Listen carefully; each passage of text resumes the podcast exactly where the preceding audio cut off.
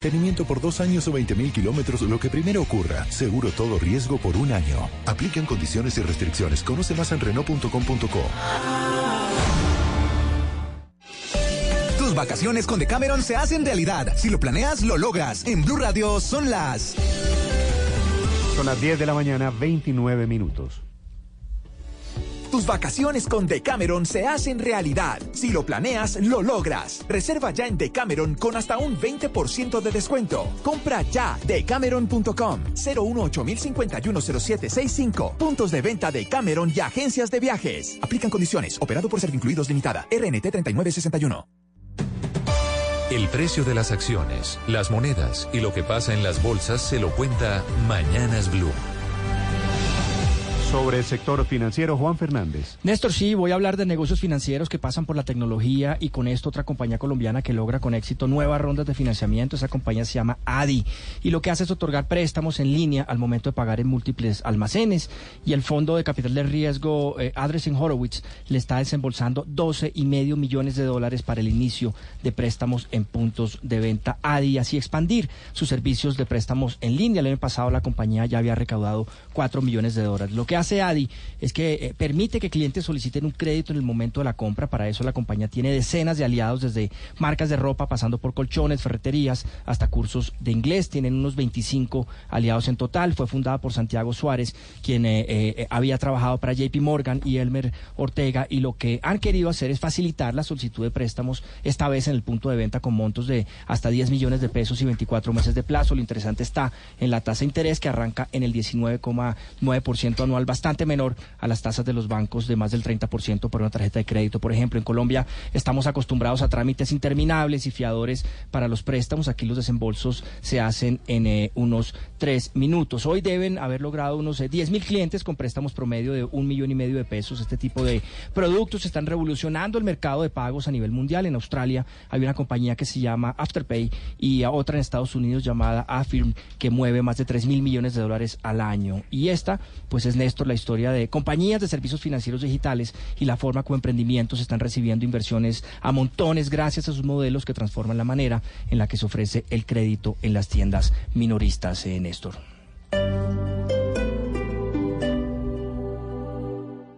Un, dos, tres. Hazlo tú mismo. Recarga fácil, rápido y seguro tu llave. Uno, fácil. Debes insertar la tarjeta en el espacio señalado. Dos, rápido. Deposita el dinero exacto que quieres recargar. Tres, seguro. No olvides retirar la tarjeta al finalizar la transacción. Un, dos, tres. Fácil, rápido y seguro. Hazlo tú mismo con tu llave. El rey del vals sigue rompiendo récords en Colombia con su primera visita. André Rieu en concierto. Cuarta fecha en el Movistar Arena, 15 de septiembre. Última oportunidad para ser parte de este espectáculo único. Boletas a la venta en tu boleta desde el 5 de junio. Código PULEP CJL 523. Vive la pasión del fútbol con Blue Radio en Plaza Central. Disfruta la transmisión en pantalla gigante y la narración por Blue Radio. Este viernes 14 de junio en el partido inaugural de la Copa América. Brasil-Bolivia. Desde las 7 de la noche en el Centro Comercial Plaza Central, calle 13 con carrera 62. Ven con tu familia y amigos y diviértete en este gran encuentro futbolero. La Copa América con Blue en Plaza Central. Vívelo a tu manera. Plaza Central, Plaza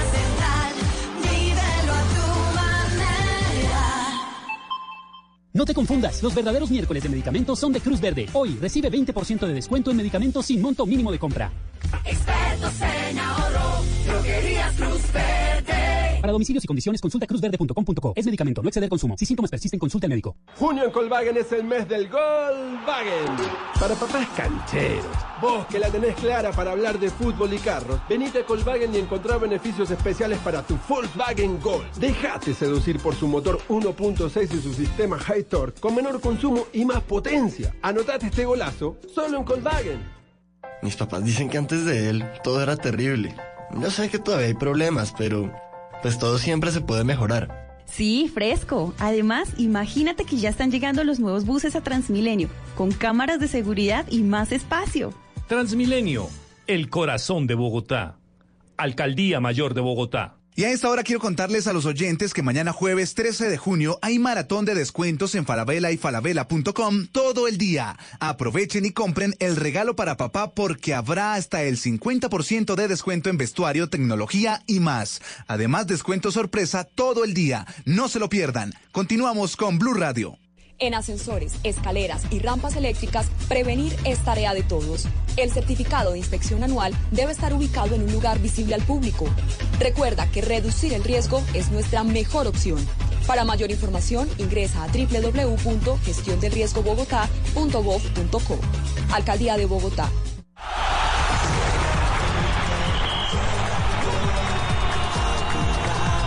Más fútbol, más emoción, más Copa América. Con Caley, innovación para tu hogar. Compensar 40 años. Lo mejor de lo que hacemos es para quien lo hacemos. La Copa América se vive en Blue. Blue Radio, la nueva alternativa. Disfruta de minutos ilimitados para hablar por WhatsApp en planes postpago ETV desde 30.900 pesos mensuales. Llama ya al 377-7777 o ingresa a etv.com. Aplican términos y condiciones.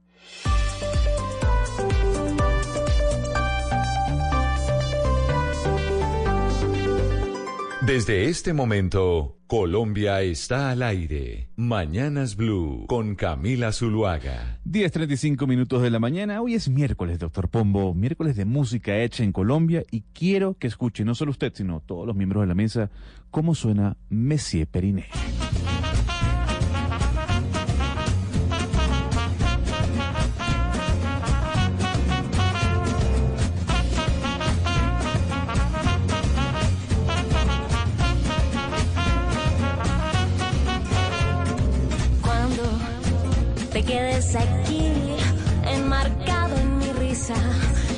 Puedas ya escaparte de prisa por miedo a perderte con un viejo amor. Cuando te quedes así, tartamudo inconsciente, sin disimular el placer de tenerme de vuelta en tus brazos, dándote calor. Qué bien cae, doctor Pombo, ¿no? Mitad de semana con Messier Periné, con talento nacional. Continuar este espacio noticioso, pero con música, ¿no? Hola Gonzalo, muy buenos días a todos los oyentes y a todos los compañeros de la mesa. Yo estoy de acuerdo con usted, cae bien. Eh, yo que sé poco de música y usted me mira así como diciendo este ignorante, supino, pues sí, yo sé poco de música, pero tuve una vez el, el honor de participar a través de la Fundación Enseña por Colombia, que es una fundación sin ánimo de lucro hermosísima que trabaja pues por la calidad de la educación colombiana. ¿Y sabe quiénes eh, presentaban en un escenario de no más de 100 personas? Messier Periné. Y los conocí y me parecieron sensacionales, son sensacionales. Además su energía es absolutamente contagiosa. Y es que más allá de Messi Periné hay una gran cantidad de agrupaciones eh, en Colombia que mucha gente no conoce porque están ligadas a la música alternativa. Y de eso se trata los miércoles, que coloquemos también eh, música ligada a lo poco conocido hecho en Colombia para que la gente lo pueda conocer. Y esto a solicitud de un oyente que nos vació y nos dijo, ¿hasta cuándo la música en inglés? Ponga música colombiana. Y le hicimos caso. Y, y de Diana, y de Diana, nuestra compañera y editora en jefe, también mandó su voz de protesta. Hay dos noticias de última hora y la primera tiene que ver eh, mm, con Boeing, a nivel internacional, porque la Administración Federal de la Aviación ha anunciado que el Boeing MAX 737, 8, 9 y 10, ese modelo de avión volverá a estar en los cielos en el mes de diciembre. Antes no. A partir de diciembre, este modelo de avión volverá a surcar los cielos. Y la segunda noticia de última hora tiene que ver con eh, Barranquilla, con el Junior, porque se reporta un accidente que involucra un bus que traía a aficionados del Junior a mm, Bogotá. Don Oscar, ¿qué sabe de esta noticia? Eh, buenos días, Gonzalo. Un abrazo especial para ti, para todos nuestros oyentes desde este Caribe inmenso, desde Barranquilla. Efectivamente, eh, Gonzalo, doctor Pombo y amigos oyentes, amigos de la mesa, eh, ese, accidente ocurrió eh, poco más adelante de Barranca Bermeja, en un sitio conocido como Puerto Nuevo.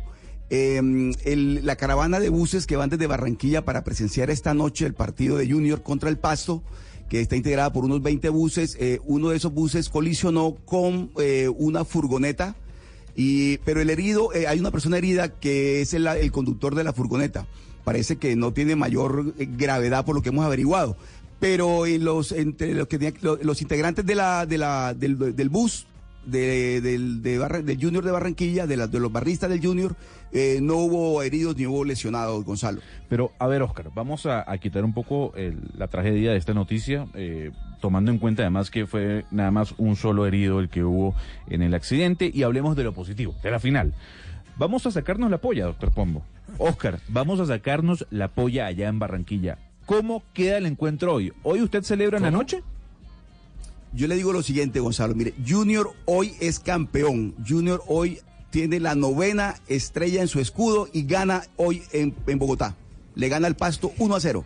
Yo quiero hacerle la pregunta a Ana Cristina en Medellín, que obviamente no está jugando en ninguno de sus equipos, pero eh, eh, Oscar se saca la polla por su equipo, obviamente. ¿Y usted a quién le va? Pues, a ver, no, muy difícil, muy difícil, Gonzalo. No, sí, no, eh, de verdad, lo tengo, tengo el corazón dividido. ¿Por qué? Pues porque yo mantengo medio corazón en el mar, que lo amo, amo a los equipos del Caribe, pero la verdad, esta noche no le voy a ir a los equipos del Caribe, sino que le voy a ir a Pasto, pero por una razón, porque Pasto me cae muy bien, los pastuzos me caen muy bien, sobre todo electoralmente, democráticamente, me parecen personas admirables. Eh, a ver, Hugo Mario, usted se rió del comentario de Anita. Yo quiero que usted se saque la polla a esta hora, a las 10 y 40 de la mañana. Sáquese la polla y dígame cómo queda el encuentro. No, no sé si voy a hacer eso, Gonzalo. No Ah, estoy tan ver, seguro, ver, pero no, sí voy a darle. No, no, no, nos traslademos del- a España, ¿no? Estamos en Colombia. Justamente en Colombia eso tiene una connotación eh, que es igual a la que ustedes tienen en la cabeza. Óigame, Gonzalo, yo, yo eh, bueno, por cercanía, eh, por, por, por, eh, por, ser de la región eh, suroccidental, voy por Pasto. Además, por ser el equipo, digamos, eh, más débil. El Junior viene de ser campeón. El Pasto es un equipo que recién ascendió a la primera categoría, es un equipo relativamente nuevo. Eh, creo que uno siempre tiene como, como esa tendencia a estar del lado del más débil. Creo que el Pasto merece remontar ese 1-0, remontar el marcador y quedarse con la copa, con, la, con el título. Eh, pero vea, a propósito, Gonzalo, de lo que comentábamos ayer sobre el traslado de los hinchas del Junior, se confirma, Oscar, lo que usted decía, la gobernación del departamento de Nariño eh, en asocio con unas empresas de transporte intermunicipal, van a llevar mil hinchas del Pasto hasta la ciudad de Bogotá. Bueno, deben estar ya en camino, por supuesto, deben estar en carretera, próximos a llegar a Bogotá. Son mil hinchas, eh, 500 de, de la, de la barra del Pasto y otros 500 que ya habían comprado su boleta, todo por el, el apoyo que ha brindado el gobernador Hugo Mario, Camilo pero, Romero. Pero, pero, pero, Hugo Mario, mire, eso, eso de que sea la gobernación de, de- de Nariño la que esté Mm. de- patrocinando el traslado de los hinchas del pasto es distinto a que en el caso de Barranquilla, que fue una persona natural, digamos, el señor Alejandro Charchal Hut, quien decidió, eh, decidió llevar eh, a los hinchas del Junior a Bogotá. No solamente eh, los de la barra eh, Frente Rojiblanco, sino también todos los hinchas que quisieran ir y que tenían para las boletas, tenían las boletas, hacen parte de esa caravana. Pero Hugo Mario, el caso de Nariño es distinto porque es la gobernación del departamento. No, pero no estoy tan seguro, Oscar. A, a mí lo que me parece es que el gobernador Romero convocó a las empresas de transporte, ¿sí? Para que éstas eh, pusieran algunos vehículos, algunos buses y llevaran a los hinchas hasta Bogotá. Es lo que es la información que yo tengo. Sin embargo, estamos confirmando, pero entiendo que la gobernación no está aportando, sino que ha hecho una convocatoria a varias empresas de transporte de, de- de servicio, de transporte in- intermunicipal, para que hagan el traslado de los hinchas. La pasión del fútbol, ¿no? Gonzalo. No, sin duda alguna, Sí. sin duda alguna. Y aquí, por lo visto y por lo escuchado por los miembros de la mesa, eh, la oposición va hacia usted, eh, don Oscar. O sea, todos estamos con el pobrecito, con la cenicienta, con el que no lo, no lo va a lograr, con el que tiene muy pocos recursos monetarios, doctor Pombo. No, yo me iría, yo me iría con Junior porque, eh, como siempre lo he dicho públicamente, después de Millos Junior está en mis afectos, pero me parece que el argumento de, de que eh, el pequeño, eh, el David frente a Goliat, eh, pueda eh, remontar y eso eh, siempre, eh, más bien, no deja de ser atractivo, siempre atrae a quienes tenemos un criterio de justicia en donde pues se deben igualar las, las cargas, ¿no? Y, y en donde el menor puede, en, en, en casos heroicos, eh, pues remontar. Y a mí eso, eso me llama la atención. ¿no? Sí, sí. Usted tiene un corazón Y vallenato. por allá, costeño, y, y- y pues. lo digo, y, y voy por Junior y seguramente festejaré Ah, si gana, bueno. pero pero si gana Pasto también me pondría contento, no por las razones de Ana Cristina, yo creo que si fuera por razones políticas seguramente le daría la espalda a la propia hinchada, pero por razones, digamos, filosóficas de que el, el- el- el más que pequeño Anita triunfe tiene- frente al grande. Ana tiene el corazón ahí de- del Nacional y ese corazón palpita. Hoy en, este- en el partido de hoy contra Pasto, de Junior contra Pasto, el corazón de- de- del Nacional palpita. Son las 10 y 43 minutos de la mañana, seguimos en Mañanas Blue. Hoy tendremos un menú mm, dif- diferente e internacional. Iremos a Guatemala, pero también tocaremos el tema de los influencers. Usted se tiene que quedar con nosotros. ¿Por qué? Porque vamos hasta la una de la tarde. Volveremos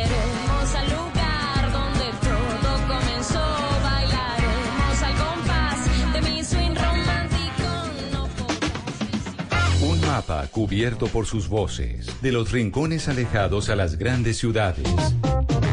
Entre noticias y protagonistas. Marcela Amaya, gobernadora del Meta. Para atender los diferentes puntos críticos. William Villamizar, gobernador de Norte de Santander. para los hospitales que están prestando el servicio. Dumec Turbay, gobernador de Bolívar. Se une al río Magdalena a la altura del municipio de Pinillos, en nuestra región, en nuestra región bolivarense. Un país, sus personajes. En Mañanas Blue, Colombia está al aire.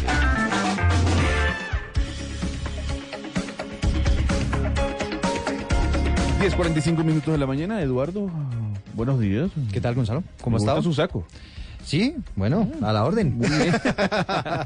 Eh, Eduardo, ¿qué noticias tenemos hasta ahora? Bueno, pues el país se estremeció con un eh, testimonio impresionante que se conoció en las últimas horas de un coronel que se llama Gabriel de Jesús Rincón Amado. Este es eh, uno de los muchos testimonios que está recibiendo la Justicia Especial de Paz alrededor de lo que ha venido pasando con el conflicto armado en Colombia. Y en ese testimonio, el coronel hizo revelaciones relacionadas eh, sobre cómo se manejaba la política dentro de las fuerzas militares y por qué se, terminamos en todo este escándalo de los falsos positivos. Pues Isabela Gómez nos tiene a esta hora detalles de lo que, de una de las reacciones que conseguimos del general Mario Montoya, que es eh, tal vez uno de los más cuestionados por cuenta de ese testimonio que, le insisto, se conoció en las últimas horas. Isabela Gómez, ¿qué se dice por parte del general Montoya? Y recuérdenos un poquito eh, en qué sentido fue el testimonio de este coronel. Eduardo, buenos días. Mire, sí, señor. Resulta que Blue Radio pudo conocer que en este momento el general Mario Montoya y su defensa preparan un documento en el que solicitarán a la Jurisdicción Especial para la Paz pruebas sumarias sobre las declaraciones del coronel Gabriel de Jesús Rincón Amado, en las que aseguró que Montoya pedía solo sangre como resultado en las operaciones del ejército, lo que, según ese coronel, pudo ocasionar la aparición de falsos positivos. Pero mire que son pruebas lo que nos dicen es que estas pruebas son todas las que tenga la Jurisdicción Especial para la Paz en materia de videos, declaraciones de audio, fotografías o todo lo que eh, haya hecho llegar el coronel Gabriel de Jesús de sus declaraciones, pero escuchemos esas polémicas declaraciones que se dieron a conocer en las últimas horas, pero que recordemos se hicieron desde el año pasado. Y la incidencia directamente del general Montoya era, ¿usted cuánto tiempo lleva? Le preguntó al coronel Santiago y a otros, ¿cuánto tiempo lleva en la unidad? Llevo tres meses. Y en esos tres meses, ¿cuántas muertes en combate lleva? No, no llevo ninguno, nos contestaron, no llevo ninguno. A los que contestaban, no llevo ninguno, ya, hay que relevarlo. Hay que sacarlo aquí porque eso no me sirve. A mí me tiene que dar esos muertos y resultados en combate. Para ese entonces le preguntó al coronel Santiago Herrera que cuántas muertes en combate. Llevaba tres muertes en combate. Me dijo, va un campanazo. A la próxima lo hago dar de baja. Y a todos los que están para allá atrás. Entonces me vio y como él ya me conocía de cuando estuve en Santa Marta, me dijo, ¿qué hubo, Rincón? Ahora sí está en la guerra, ¿no? Ahora sí va a aportarle como debe aportarle. Y si no, entonces tocarlo de baja. Pero mire, según Montoya, este coronel que estábamos escuchando, Gabriel de Jesús, no eh, tuvo ninguna relación de cercanía con la comandancia del ejército en ese entonces. En ese entonces el coronel Gabriel de Jesús fue el jefe de operaciones de la Brigada Móvil número 15. Y mire, la petición que va a hacer la defensa de Montoya será en las próximas horas a la sala de reconocimiento y verdad de la JEP, en la que el coronel Gabriel hizo su versión en el caso 003 sobre falsos positivos en noviembre del año pasado. La argumentarán basándose en el acto legislativo 001, es decir, la ley estatutaria que ya está en firme, en la que se deja claro que además de las versiones de los comparecientes, también deben presentarse pruebas sumarias, pruebas sumarias pues que está pidiendo el general Montoya sobre esas declaraciones en su contra, Eduardo. Sí, estas pruebas sumarias básicamente son documentos, ¿no? Fotografías, algo más que simplemente el testimonio, pruebas que efectivamente pongan de presente que había en ese momento esas, esa política eh, de los falsos positivos. Acuérdese, Gonzalo, que esto ocurrió en la década del 2000. Eh, durante un momento, digamos, del país donde había una guerra frontal contra las, los grupos insurgentes, contra los grupos armados ilegales, y donde aparentemente pues se cometieron todos estos delitos en el marco del conflicto armado. Muchísimas gracias, Eduardo. Son las 10 y 49, seguimos en Mañanas Blue. De la interpretación de los hechos en diferentes tonos. Mañanas Blue. Mañanas Blue. Colombia está al aire. Mientras estás de viaje, Prosegur cuida tu hogar o negocio con la mejor seguridad y tecnología en Colombia, desde 3,400 pesos diarios. Marca hoy numeral 743. Recuerda, numeral 743 o ingresa a prosegur.com.co. Vigilado por la Superintendencia de Vigilancia y Seguridad Privada.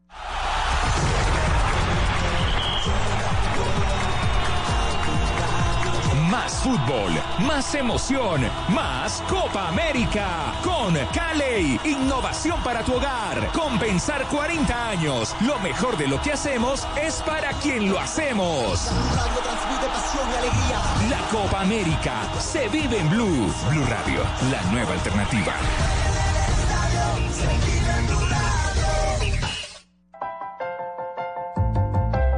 ¿Y si me imagino la vida sin él? No, no me la imagino.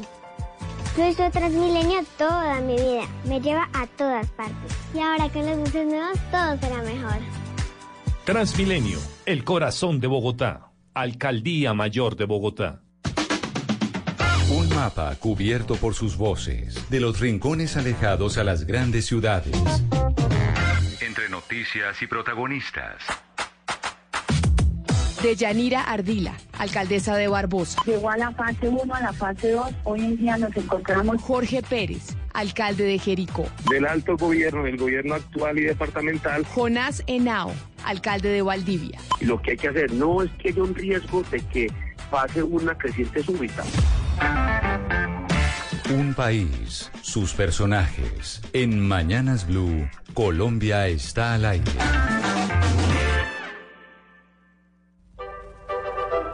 La Cinemateca de Bogotá es más que una sala de cine. Conócela y sorpréndete con los nuevos espacios. Cinemateca de Bogotá, un espacio para ver en el tiempo.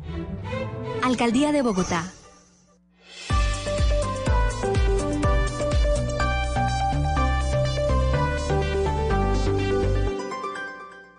Para practicantes y aficionados, profesionales y fanáticos, los deportes en Mañanas Blue.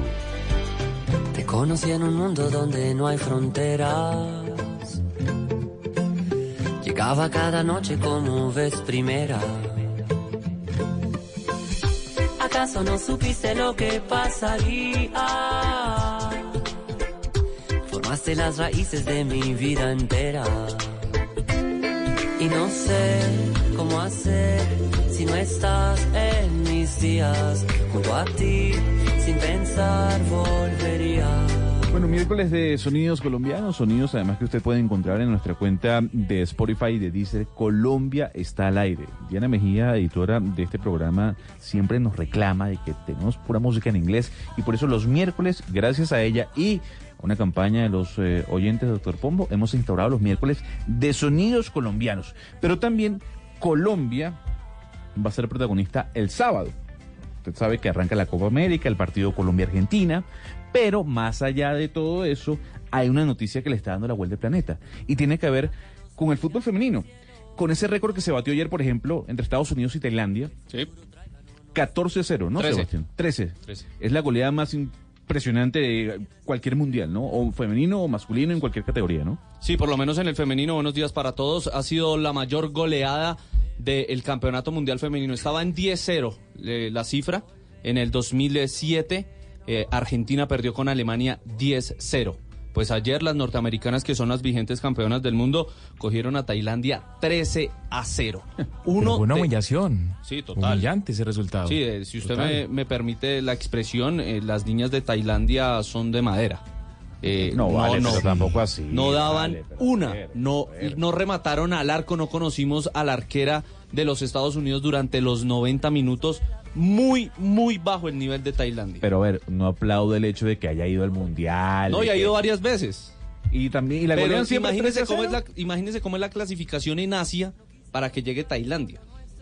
Bueno, pasa lo que Eh, pasa en con algunos- Lógico, en eso es algunos- poner en, en- en el masculino a jugar a Brasil contra Bután, más o menos.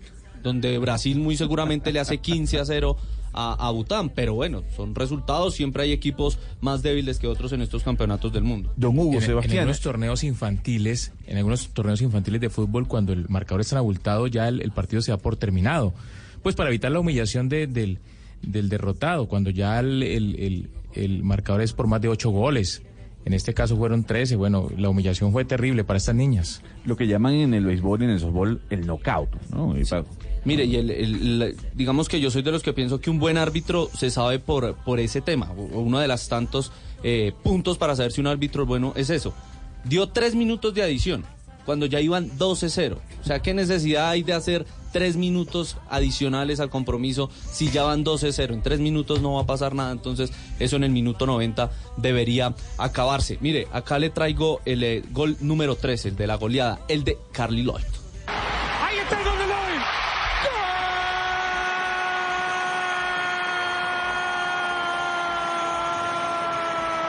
¡Carly, Carly, Carly! Ella cerró la faena de los 13 goles ayer en el Campeonato Mundial eh, Femenino de Mayores de Fútbol, que tiene a las 11 de la mañana un gran partido que ya va a comenzar. Alemania ante España, dos europeos que juegan bastante bien. Ya ganó Nigeria 2 por 0 a Corea del Sur y a las 2 de la tarde juega el anfitrión Francia ante Noruega. Ya empezamos a tener primeros clasificados porque ya hoy comienza la segunda jornada de los grupos A y B de este campeonato del mundo que tiene representación suramericana a Brasil, Argentina y a Chile.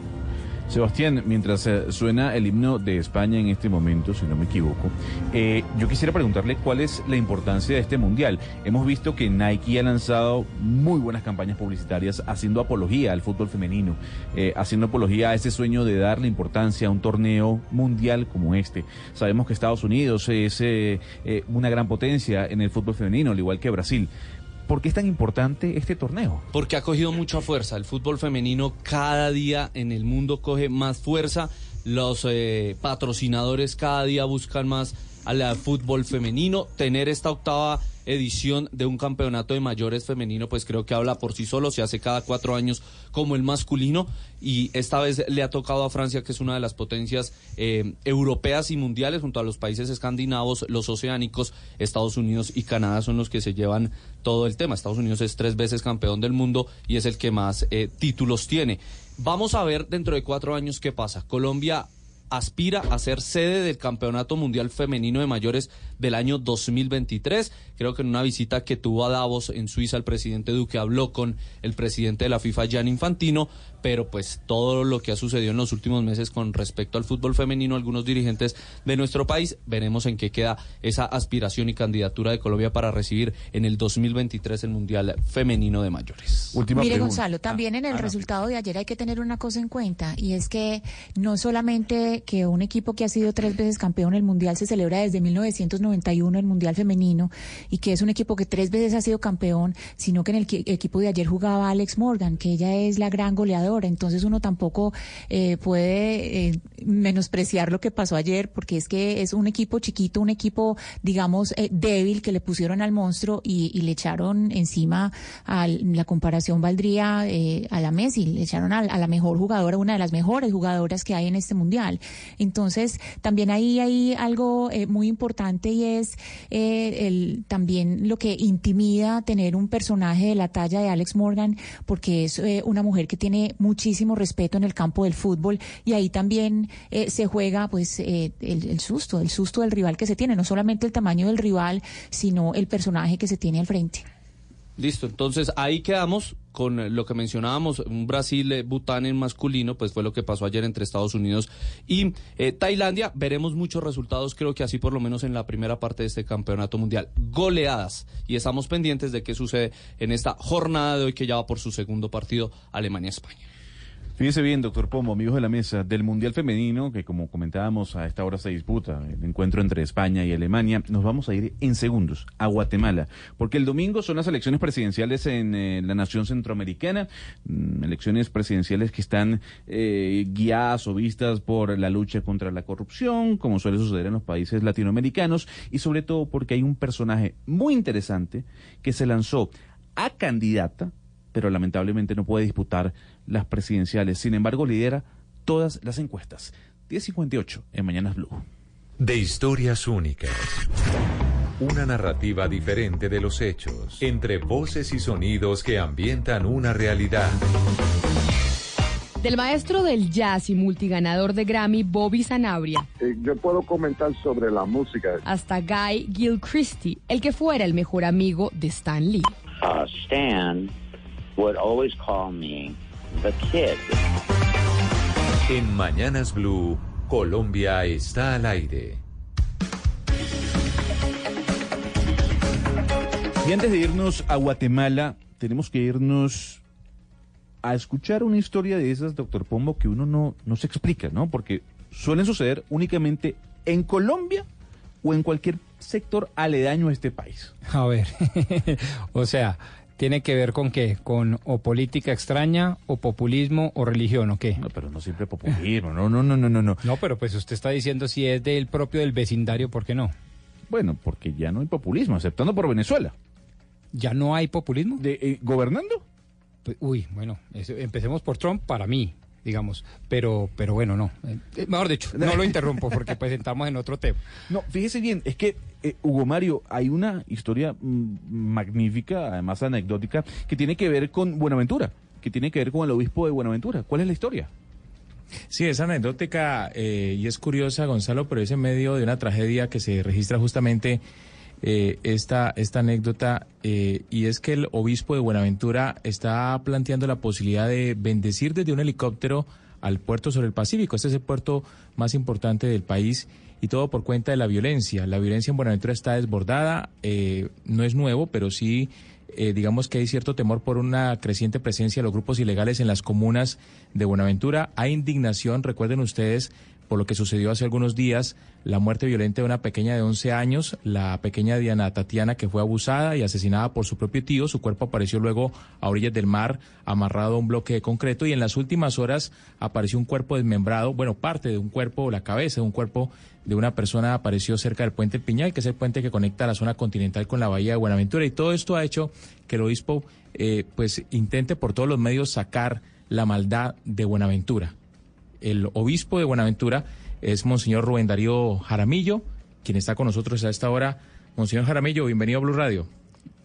Buenos días para ustedes y todos los oyentes. Bueno, ¿cómo, cómo es lo del helicóptero, Monseñor? ¿Qué es lo que usted pretende hacer desde este helicóptero de la Armada Nacional eh, sobrevolando Buenaventura? Bueno, los periodistas se han centrado en un helicóptero, yo estoy centrado en la bendición. Nosotros, los sacerdotes, los obispos, los que tenemos fe, creemos que Dios es bueno y Dios bendice y Dios nos bendice. Dios que en su bondad quiere derramar su amor y su misericordia sobre todos, nos da a algunos la facultad y el poder para bendecir. Por eso el sacerdote da la bendición al final de la misa, bendice un vehículo, bendice una casa, bendice un lugar. Y yo eh, he reflexionado y he, he pensado, ¿por qué no bendecir a Buenaventura, a toda la ciudad?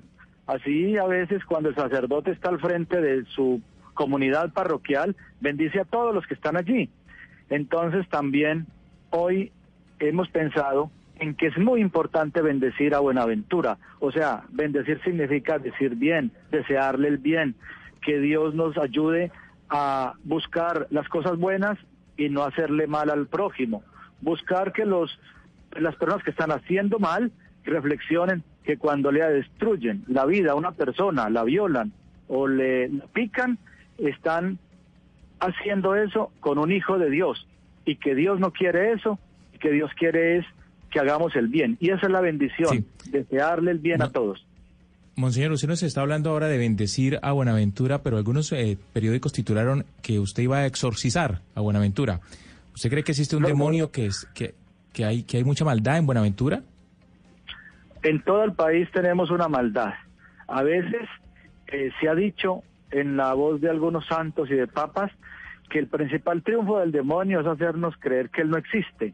No es el diablo con cachos y con cola, no es ese diablo. Estamos hablando es del mal que hay en el mundo, que es una manifestación de la maldad que se manifiesta a través de la muerte, de la corrupción, del robo, de la extorsión y todo lo que vemos constantemente. Eso se, está en el corazón de las personas, se alberga en el corazón de una persona. ¿Y quién puede sacar eso de ahí, de ese corazón? Dios puede sacar y hacer que un corazón de una persona que actúa mal se cambie por un corazón que ame y que respete a los demás. Es un poco llegar al corazón de las personas para decirle, no está bien lo que ustedes están haciendo, porque nadie les está hablando a ellos.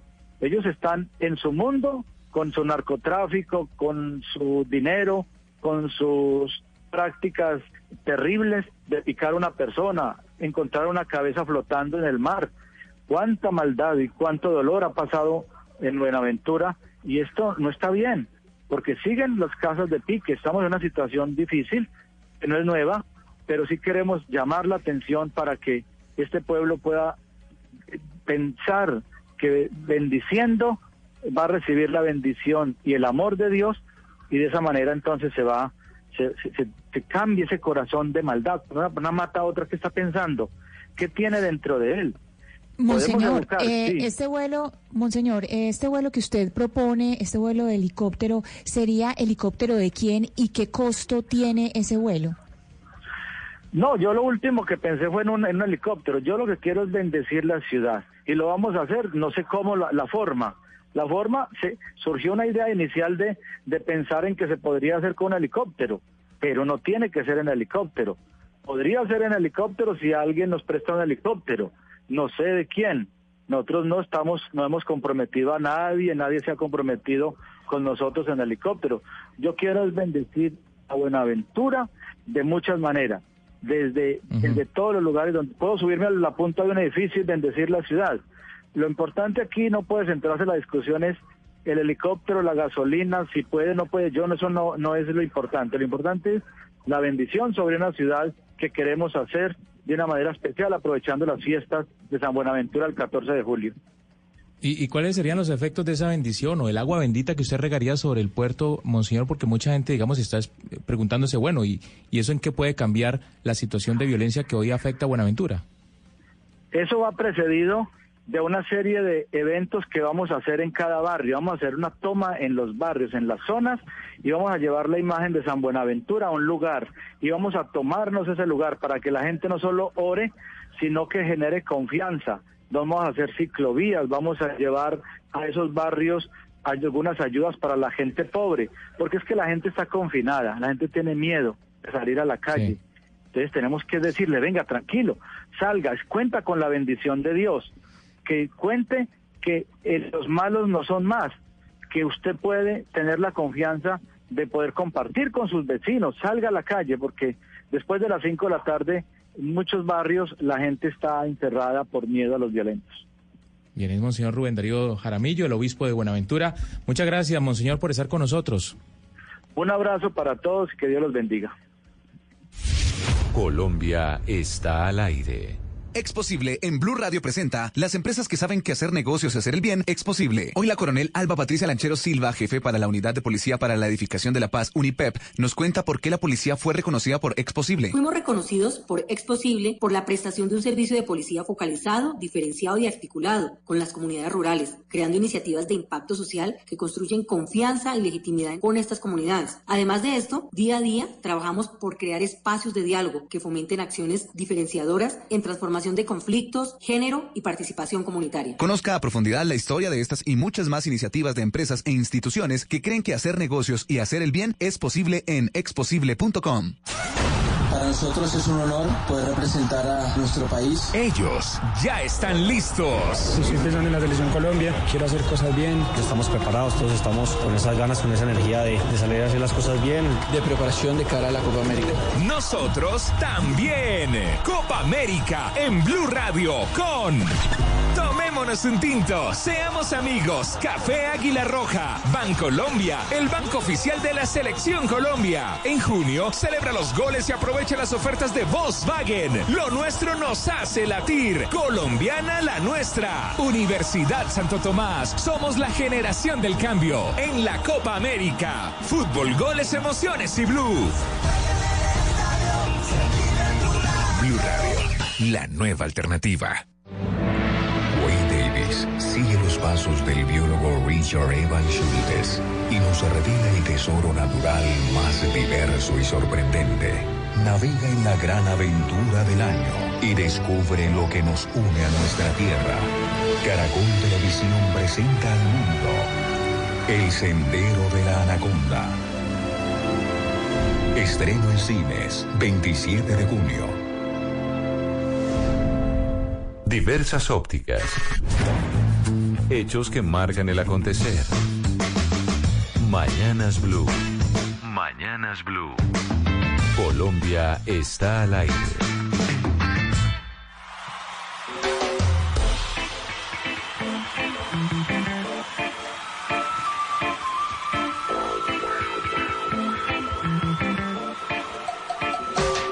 que esperaba que pasara, que me quedara llorando tirado en algún rincón, que viviera como si la vida se me acabó. No es así, sobreviví y confieso que no fue fácil recomenzar. Fonseca con Cepeda, además en un mood muy reggae roots que también cae perfecto para miércoles, Pombo. Sí, no, y Fonseca siempre cae bien. Y Yo soy Cepeda más- también, ¿no? Sí, sí, yo soy más de Fonseca, me parece. sí? sí? sí, me parece que... ¿Por qué? Pues, pues, Bueno, primero porque era mi colegio, entonces tuve la oportunidad de conocerlo y es una estupenda persona, ¿sabe? Pero estupenda persona. Era un líder que desde muy chiquito eh, en la emisora estudiantil de Briqueta se destacaba. Y se destacaba no porque en ese momento cantaba, porque además en ese momento era rockero con un grupo que se llamaba Nash, si no me acuerdo, si mal no me acuerdo, sino que eh, eh, tenía un carisma brutal. Era un chuno de esos que a todo el mundo le caía bien y que impactaba y un gran líder. Y lo hacía a través de la emisora del colegio. Entonces yo tengo un especial afecto por la calidad humana de este artista.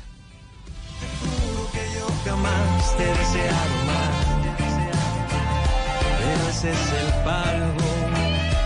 por tu pecado. Confieso que no fue fácil recomenzar. Doctor Pombo, ¿usted cree en los influencers? O sea, usted ve un post en Instagram, post es una publicación para hacer la traducción antes de que Me caiga. en su trabajo de campo me escriba, porque se dio cuenta. Em, ¿Usted cree en las publicaciones de, de los Instagramers, de los influencers? No, no, yo, yo soy incrédulo en términos generales con todo lo que pasa en redes, eh, particularmente con todos los mensajes de, como decía, creo que era Mario Vargas Llosa, de menos de 160 caracteres, y muy especialmente con los que tienden a eh, llevarlo a uno a comprar, a adquirir y meterse, digamos, en esa, esa cultura muy, digamos, decimonónica del materialismo. Yo me voy a ir para la costa con Oscar Montes, porque yo no sé si Oscar eh, sea tecnológico, sea de Instagram. Oscar, ¿usted tiene Instagram? Eh, sí, pero muy poco me, me muevo en ese mundo, Gonzalo. ¿Pero qué postea? ¿Usted qué postea? ¿Se- ¿Sentado en la playa con sus amigos? ¿Qué postea Oscar Montes en Instagram? Ah, pero sabe que yo, mire Gonzalo, hay gente que está, por ejemplo, en un restaurante, toma la foto y dice, aquí estoy comiéndome un delicioso, no sé, eh, cualquier cosa. Y eso como que para qué se les manda a la gente, o sea, como qué le importa a la gente si uno está en un restaurante o está en la playa o está en tal sitio, eh, eh, eso le cambia la vida a alguien, o sea, eso, ¿a quién aparte de uno o de sus amigos le puede importar lo que uno está haciendo en un restaurante o en la playa o en una discoteca? Es que yo veo de verdad todos los días una cantidad de cosas en redes sociales de gente que considera que eso es importante. Y, y es más, incluyo a los artistas. Porque a mí, por ejemplo, hoy, creo que hoy eh, eh, es viral la foto de Shakira en un concierto. Entonces ya dice, ¿será que Shakira está embarazada? ¿No está embarazada? Eso le importa a Shakira y, al señor Piquet y a sus hermanitos, si es que van a tener más hermanitos. Entonces yo creo, a propósito de lo que usted está preguntando, Gonzalo, de los influenciadores, yo creo que, ¿sabe que lo mejor es no creerles? De verdad, sinceramente. Bueno, pero por lo, No menos, eh, por, por lo menos el beneficio de la duda, Ana Cristina, ¿usted qué piensa en Medellín? ¿Le cree a los influenciadores que ve en Instagram, por ejemplo? Pues eh, yo sigo algunos influenciadores y hay, hay personas a las que les creo, porque además empezaron eh, con un trabajo, digamos, de hacer un poco bromas o hacerse los chistosos, pero con el tiempo se fueron consolidando y tienen post eh, o tienen unas eh, presentaciones que son realmente importantes. Y quisiera mencionar a una de ellas que es Vero Orozco, Verónica Orozco, pero no la artista, sino eh, que, que es muy buena, muy buena actriz, pero no, no me refiero a ella, me refiero a Vero Orozco, que ella eh, se ha puesto en un trabajo muy bonito. En, un eh, feminismo, eh, digamos, muy estudiado y ayudar a las mujeres a entender eh, ciertos temas o informarse más sobre ciertos temas. Ella propone charlas, hace unas conversaciones en directo, digamos, a veces con médicos, con médicas sobre distintos temas de mujeres. Y yo creo que en ese sentido hay influencers que tienen un trabajo muy importante, sobre todo cuando se refiere a, permitir que otras personas aprendan cosas o puedan vivir mejor eh, gracias a sus consejos o gracias eh, a las distintas eh, personas que escuchan por medio de ese influencer. Cristina, ¿usted le compraría un producto a esta señora? O sea, ¿usted compraría un producto que esta señora publicite en su red social? Sí, sí de Verónica Orozco sí. Sí. Pero no porque, o sea, eh, no por eh, simple consumismo. Si es algo que yo necesito y que me gusta y que ella eh, lo recomienda, si es de Verónica, yo, por ejemplo, de, en ella sí confiaría. Hugo, ¿usted tiene Instagram? No, no, yo soy por salud eh, apático a todos esos temas, eh, especialmente el Instagram, porque entre otras cosas, Gonzalo, no sé por qué se me hace, pero la mayoría, no todos, pero sí la gran mayoría de los influencers eh, siempre viven como en un mundo surrealista, o por lo menos es, los- es lo que aparentan. Siempre mostrando una vida perfecta, o usted alguna vez ha visto un, un Instagram mostrando las desgracias y las angustias que vive. Siempre es eh, los lujos y la abundancia total. Bueno, pero es que de eso se trata en sí el hecho de la venta efectiva, ¿no? Que la gente transmite un mensaje Ah, que al final claro. no puede ser o, eh, real o que no es real. Pero usted tiene Facebook, Twitter. Sí, sí, claro, por supuesto que sí. O sea, a usted no se, le, y y no- se le da bien el tema de las fotos, ¿no? No, no, no, no, y no soy muy activo realmente en las redes. Ahí las tengo, pero, pero no soy muy, muy activo en eso justamente porque no me gusta entrar en la confrontación. Suficiente tenemos con los medios de comunicación para recibir palo todo el tiempo, ahora como para estar generando más polémica a través de las redes. Pero básicamente porque le hago esta pregunta a los miembros de la mesa y seguramente se la hago a quien está escuchando y nos está escuchando hasta ahora en su casa o en su carro, doctor Pombo, porque salió un estudio en Perú en el que se demuestra que la gente está dejando de creer en los influencers. La gente no está creyendo en lo que están vendiendo dentro de sus cuentas, sobre todo de Instagram. ¿Y por qué? Porque al final la gente entiende que lo que están mostrando es simplemente un producto comercial y que le están pagando por eso. O sea, no es algo que sienten.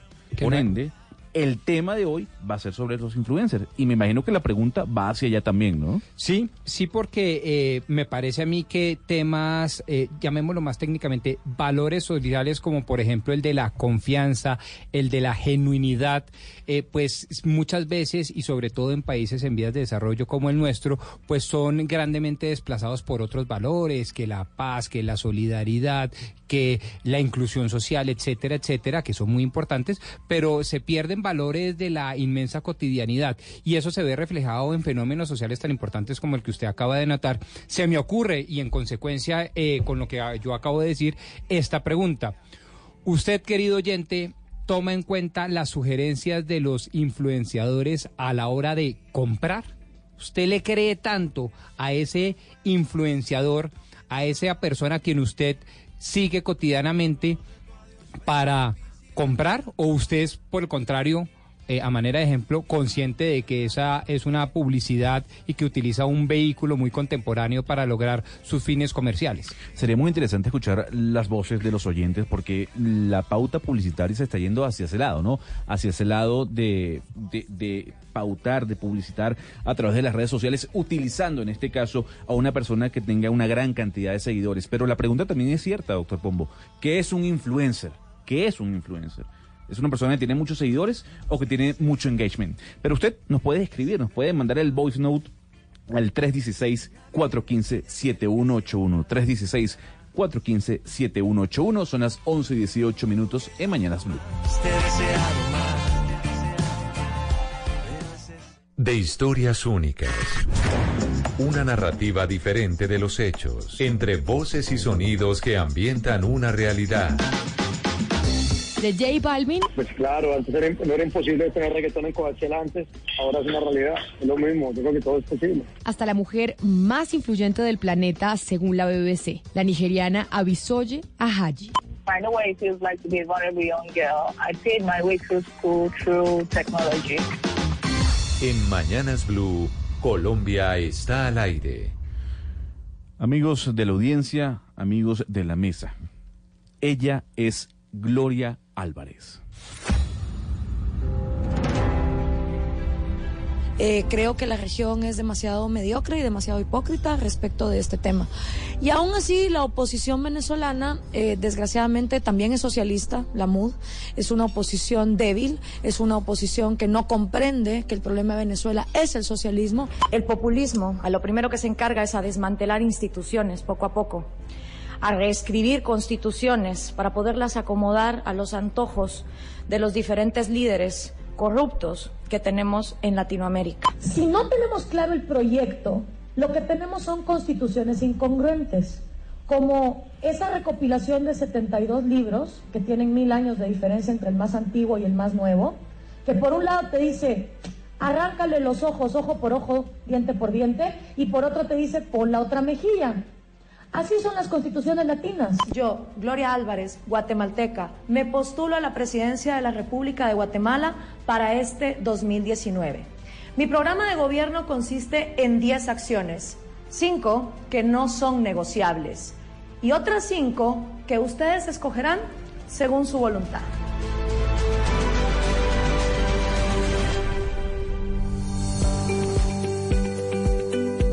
Y muchos se preguntarán, bueno, ¿quién es Gloria Álvarez? ¿Quién es esa señora que habló eh, eh, en esos discursos?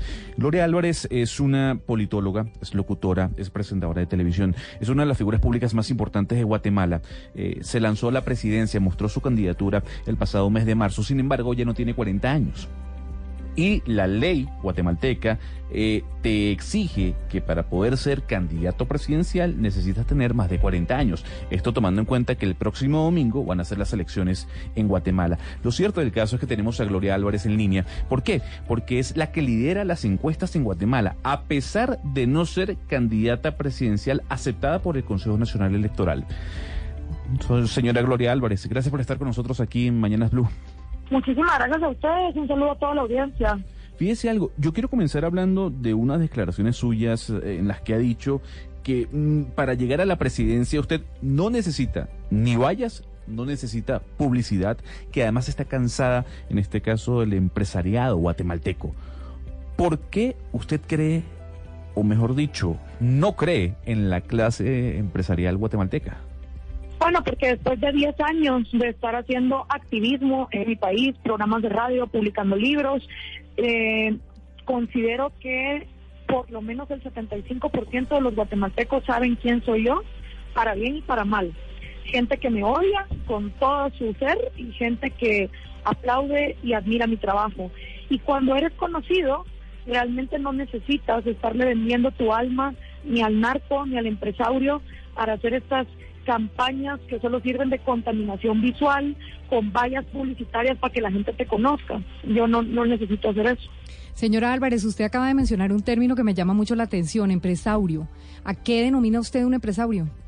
Un empresario es un tipo que no tiene los pantalones para competir en un libre mercado absoluto, que siempre tiene al teléfono al burócrata, a su amigo, que le ponga un arancel, que le ponga un privilegio económico, que le ponga un proteccionismo, que lo excluya de tener que competir en igualdad de condiciones con otras empresas. Estamos conversando con Gloria Álvarez, una politóloga y tal vez una de las figuras políticas más importantes de Guatemala. Además, figura mm, de oposición al populismo en América Latina, muy reconocida en los últimos años. Señora Gloria, precisamente usted ha sido muy crítica de ese populismo de izquierda en esta parte mm, del mundo. ¿Por qué esta corriente es tan fuerte en América Latina? O sea, ¿qué es lo que engancha a la gente a seguir al populista de izquierda? Tenemos un síndrome de Estocolmo en esta región, donde estamos enamorados de nuestro secuestrador, que es el gobierno. Sin excepción, todos los latinoamericanos se quejan de la corrupción de sus gobernantes. Curiosamente, no se sienten responsables de los errores que los gobernantes que ellos ponen en el poder con sus votos cometen y encima no están dispuestos a quitarle eh, al gobierno el poder económico quieren que papá gobierno sea el psicólogo, el niñero, el médico, el profesor, el Estado tiene que encargarse de todo, tiene que ser el Mesías. Entonces, si tú le atribuyes poderes absolutos a ciertos individuos, en este caso los gobernantes, esos gobernantes se van a corromper absolutamente. Y esa es la razón por la cual el populismo es tan atractivo en esta región. Siguiendo eh, un poco en la línea de la pregunta de mi compañero, en Colombia tenemos la Colombia Humana, que es una organización de izquierda que tiene muchos seguidores y en gran parte porque lo representa Gustavo Petro, a quien seguramente usted conoce. Eh, desde su óptica, ¿qué pasaría si Colombia elige a Gustavo Petro como presidente en un futuro? La verdad es que todos los socialismos eh, han demostrado que son un fracaso, se implementen donde se implementen. Entonces, eh, cualquier persona que ofrece políticas keynesianas, que te habla de despilfarro, que no te dice exactamente quién va a pagar la cuenta de las cosas, para mí es eh, nefasto para un país. Señora Álvarez, usted se define como libertaria, abraza el libre comercio, pero recordemos esa ola de privatizaciones que vivió el mundo en los 90, con Menem en Argentina, con Putin en Rusia, que quedaron todas las empresas del Estado en muy pocas manos. ¿Qué autocrítica usted le hace a, ese tema de las privatizaciones? que desgraciadamente no, no fueron privatizaciones con liberalizaciones. Una cosa es privatizar, otra cosa es liberar en el mercado para que cualquiera hubiera podido venir aquí a competir sea africanos, sean chinos, sean europeos, sean australianos, pero realmente todas estas privatizaciones se llevaron a cabo en procesos altamente corruptos donde a ciertos empresarios, o mejor dicho, empresarios, se les blindó de la competencia internacional para tener monopolios. Volviendo a su país, usted plantea que se debe legalizar el uso de marihuana y de cocaína, ¿y por qué? Porque todo lo que es ilegal cae en manos de criminales, no se puede contabilizar, no paga impuestos y ocasiona narcopolítica y narcoviolencia.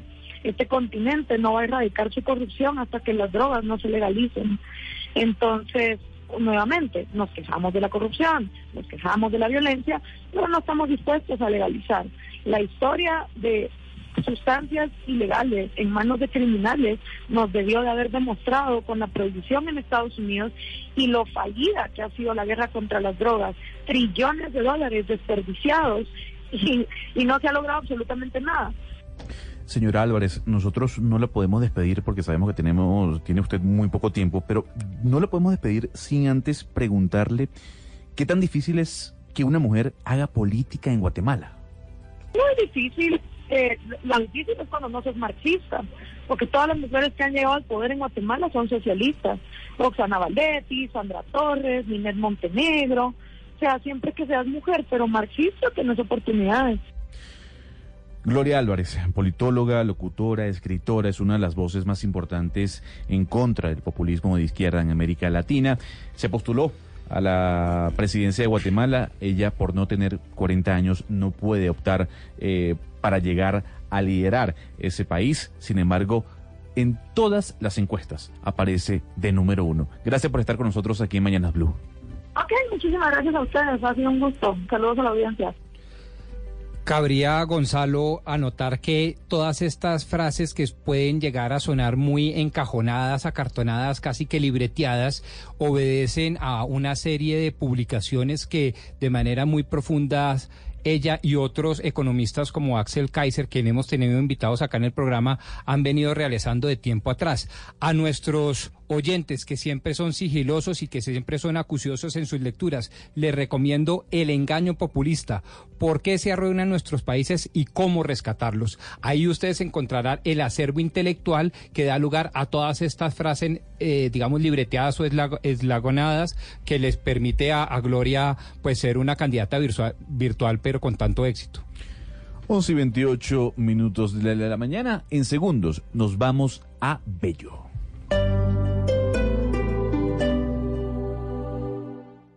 Cuando Colombia está al aire, las preocupaciones de los oyentes también lo están. Si tienes denuncias desde cualquier parte de Colombia, escríbenos a colombiaestalaire@bluradio.com. Cada caso tiene su espacio en Mañanas Blue cuando Colombia está al aire. Blue Radio, la nueva alternativa. Más que la alegría, que es eh, parte del ADN del fútbol, más que la emoción, que es parte del ADN del fútbol, porque eso es el fútbol. Alegría, emoción, me apasiona transmitir. Transmitir un evento deportivo como una Copa América. Lo hemos hecho con el Mundial de Brasil, lo hemos hecho con el Mundial de Rusia, con la Copa América de Chile, la Copa América de los Estados Unidos. Y viene otro reto, la Copa América desde Brasil. Copa América. Porque me apasiona a través de los micrófonos de Blue Radio llevar las emociones, las alegrías, contar qué está pasando en este evento, estar detrás de las elecciones de los jugadores, estar muy atentos como lo hemos hecho en Blue Radio desde el principio, desde su primer día.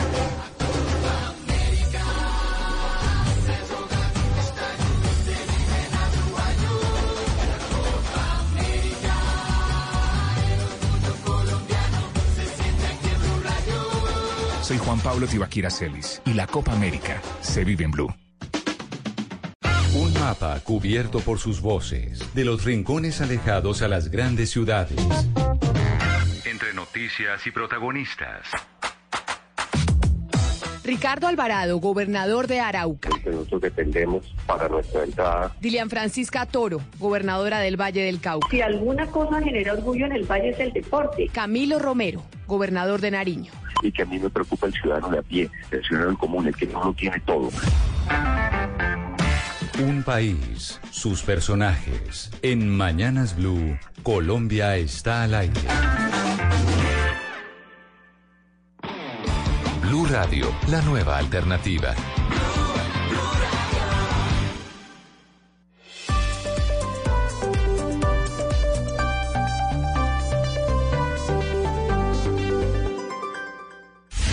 Colombia está al aire.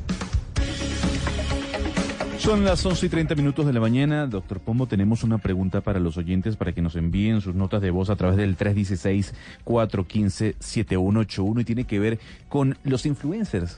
La credibilidad que tienen estas personas en las redes sociales. ¿Cuál es la pregunta? Así es, Gonzalo. Por eso hemos decidido preguntar si usted, querido oyente, toma en cuenta las sugerencias de los influenciadores a la hora de comprar o si no. Muy sencillo. Sí. Muy O sencillo. sea, si tienen la capacidad de desplazar su conducta para efectos, en este caso concreto, de comprar algún bien.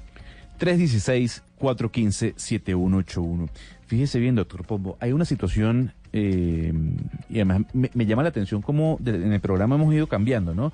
Fútbol femenino, eh, hablamos eh, de Guatemala, hablamos, hemos cambiado rápidamente. Ping-pong Un programa dinámico, eso está muy, bien. dinámico. Es que el mundo es dinámico y la política es dinámica y la economía es dinámica, la cultura es dinámica, un mundo dinámico. Y precisamente, hablando de dinamismo, eh, hay una situación en Bello. el tema de la violencia en Bello eh, está generando no solo noticias, sino también angustia. Y Ana, usted que nos tiene la historia, ¿qué es lo que está pasando en Bello? Sí, Gonzalo de Oyentes. Bello es un municipio de Antioquia en torno al cual se ha creado pues una serie de imaginarios locales, no solamente porque fue eh, centro de la, del desarrollo de la industria textil, también porque allá se construyó el Hospital Mental Regional y la cárcel de Bellavista, pero en la actualidad Bello está sufriendo uno de sus momentos más duros y sobre eso es sobre lo que vamos a escuchar a continuación.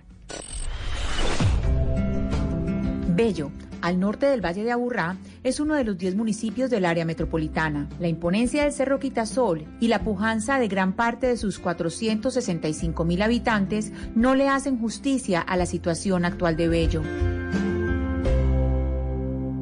¿Qué es lo que está pasando en Bello? Lo que va corrido del año 2019 se han registrado 76 muertes violentas. Esto es un incremento del 156% de los asesinatos con respecto al año 2018. Entendamos un poco mejor a este municipio a partir de su historia. Reinaldo Espitaleta, cronista y presidente del Centro de Historia de Bello, nos explica. Durante cerca de 50 años estuvo bajo el influjo de las maquinarias y telares y los textiles. Pues a partir de los 70 va a sufrir una suerte de quiebre, primero por las crisis en estas fábricas como fabricatos, y entonces va a pasar de ser una ciudad obrera a una, a una ciudad donde ya va a abundar el desempleo y, donde los jóvenes van a, tener eh, a partir de los 80 otro tipo de, de modelos ya no de los trabajadores y los obreros que eran sus padres, sino de la aparición de los ricos emergentes y de las mafias y carteles del narcotráfico. Y Pablo Escobar y, su, combo pues van a tener en Bello una especie de, ejército que se va a convertir en una cosa aterradora, sobre todo por la fundación, digámoslo así, crecimiento de la, de la banda La Ramada, que fue la más grande del país. El apellido Suárez tiene singular importancia en Bello. Por una parte, es la cuna de Marco Fidel Suárez, presidente de Colombia entre 1918 y 1921. Y por otra parte, desde hace casi un cuarto de siglo, este municipio está bajo el poder político de otros Suárez, de origen muy distinto el clan Suárez Mira. Óscar Suárez Mira, alcalde entre 1995 y 1997, fue condenado en 2013 por concierto para delinquir agravado por parapolítica. Su hermana, Olga Suárez Mira, ex senadora por el Partido Conservador, también fue alcaldesa entre 2004 y 2007. La Corte Suprema le archivó una investigación por parapolítica. César Suárez Mira, actual alcalde, es el tercer hermano de la misma familia en llegar al más alto cargo de Bello. En diciembre de 2016 fue capturado por agentes del CTI en su despacho por los cargos de falsedad ideológica en documento público, uso de documento público falso, falso testimonio y fraude procesal. Fue condenado a seis años y diez meses de prisión. En septiembre de 2018 levantaron su medida de aseguramiento entonces, Suárez Mira retornó a su despacho en la alcaldía. Esto respondió la semana pasada en una rueda de prensa cuando se le preguntó qué les diría a los bellanitas que temen salir a la calle. Ese es un trabajo que nosotros queremos desarrollar y precisamente por eso estamos llegando a las comunidades, con el acompañamiento, no solamente de la Policía Nacional, sino también ese importante acompañamiento del Pedronel Ospina, de estos eh, compañeros que yo sé también hacen un esfuerzo grande para devolvernos a nosotros y a los bellanitas la tranquilidad. Desde 2003, un grupo significativo de ciudadanos lucha contra los poderes políticos y económicos para rescatar los predios de los antiguos talleres del ferrocarril que desde 1913 son un símbolo para Antioquia. Jairo Castrillón, integrante de la Mesa de Defensa del Parque de Artes y Oficios de Bello, habla sobre uno de los proyectos más relevantes para los bellanitas. Para los años 90, que se empieza a desmantelar el tema ferroviario, estos predios se fueron abandonando. Pensamos que había que hacer la estrategia de hacer contactos con Bogotá. El Ministerio de Transporte era el que tenía la propiedad sobre ese terreno. Es que además de un lote, de un predio, estos son unos bienes patrimoniales arquitectónicos, proponemos que funcionara allí un parque de artes y oficios. Pero al mismo tiempo tiempo que existan unos clústeres de industrias culturales. Ese es el proyecto que empezamos a, gestionar desde el 2003, seis años después. Ya el Ministerio de Transporte logró gestionar las propiedades de ese predio, hacer la transferencia al municipio con destinación específica, con una destinación cultural, educativa, de innovación. La única gestión real que hizo el municipio frente a este espacio fue la de empezar a intentar cambiarle la destinación específica para desarrollar ahí un proyecto eh, urbanístico y nosotros, la comunidad que habíamos conseguido este predio para a nombre de la cultura y la educación, hemos venido haciendo como un proceso de resistencia permanente. Finalmente, en 2016 hay una resolución nueva en la cual se reafirma el hecho de que sea un espacio para la cultura, pero dice que también para otros fines del Estado, entre los cuales está la vivienda. Un juez determinó el retorno de César Suárez Mira a prisión domiciliaria. Ya no puede ejercer sus funciones. Permanecerá así mientras el tribunal confirma o declara nula su condena y destitución. Esta es la historia de un municipio en manos de un clan político y con una población aterrorizada por las disputas de control territorial entre casi una decena de bandas como los Pacheli, El Mesa y Niquía Camacol. Para entender eh, un poco mejor el momento que vive en este eh, instante el municipio de Bello, está con nosotros Fernando Quijano, él es el presidente de Corpaes y analista de seguridad urbana. Fernando, buenos días. Muy buenos días a usted, Ana Cristina, a todos los oyentes y agradeciendo la invitación. Fernando, ¿cuáles son eh, las fuerzas violentas que en este momento se están disputando el territorio en Bello? Bueno, Bello, ahí hace una, una diferencia y es en Medellín, en otra parte del Valle Aburrá, se estaba presentando la Guerra Fría de la oficina, que ha culminado con un pacto que obligó la institucionalidad a que tuviera que firmar las dos líneas militares ese, ese pacto. Eh, firmar quiere decir que lo hicieron el pacto entre ellos, pero porque el Estado apretó duro. En el caso de Bello está más lo focal, el tema es un enfrentamiento entre la minoría del Pacheli, de la banda Pacheli, la mayoría de los Pacheli no están en esta confrontación, está la banda de Niquia Camacol y está la banda del Mesa.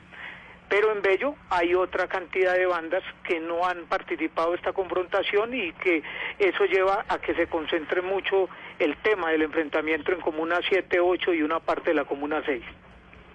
¿Qué es lo que se disputan, Fernando? ¿Por qué esa, esa disputa por el control del territorio en Bello? Bueno, en el caso de, la Policía Nacional, en cabeza de la, de la general Eliezer Camacho, hablan de, de la pérdida de un oro, de unos recursos económicos y, y que eso generó la, la disputa. Nosotros creemos que en esto está metido eh, un tema de traiciones, el tema de obviamente de corredores estratégicos, el tema de, de asesinatos de, de algunos eh, cabecillas importantes y que finalmente hace que esta confrontación eh, surja o, explote públicamente, como fue el caso de la masacre donde murió alias Guerrero y ese tipo de cosas.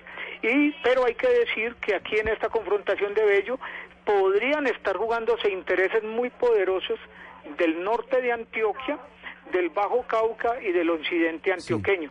¿Qué creemos nosotros? Que ahora está hay fuertes rumores de que las autodefensas gaitanistas de Colombia o Clan del Golfo estarían ingresando a la confrontación. No quiere decir que ya no estén en Bello, porque por el lado de la, de la, de la vía San Peli se mueven tranquilamente a San Pedro de los Milagros y San Pedro de los Milagros bajan a San Jerónimo y demás. Pero digamos que estarían entrando. Si esto es cierto y si los y si los problemas del norte de Antioquia, donde está Ituango, Sabana Larga, donde está San Andrés de Cuerquia, Toledo y todo esto, si eso es cierto, eso podría traer a otros aliados, a otra gente como disidencias o los mismos caparrapos a participar directa o indirectamente en esta confrontación. Y estaríamos hablando de que Bello se nos podría estar volviendo en un florero de Llorente que en cualquier momento podría cualquiera podría romperlo y generar una confrontación de más alto nivel.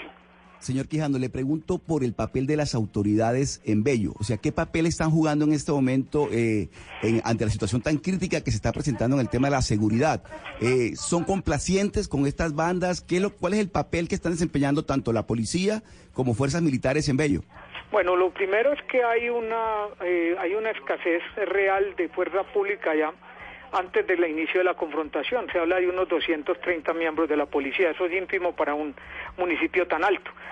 Eh, pero además de eso se anunció un plan de intervención. Se han presentado varios consejos de seguridad, donde uno estuvo el gobernador de Antioquia, el otro estuvo el ministro de Defensa e incluso el presidente de la República habla sobre el tema del municipio de Bello. La realidad es una, es que a la fuerza pública hasta el momento le ha quedado grande definitivamente controlar a Bello.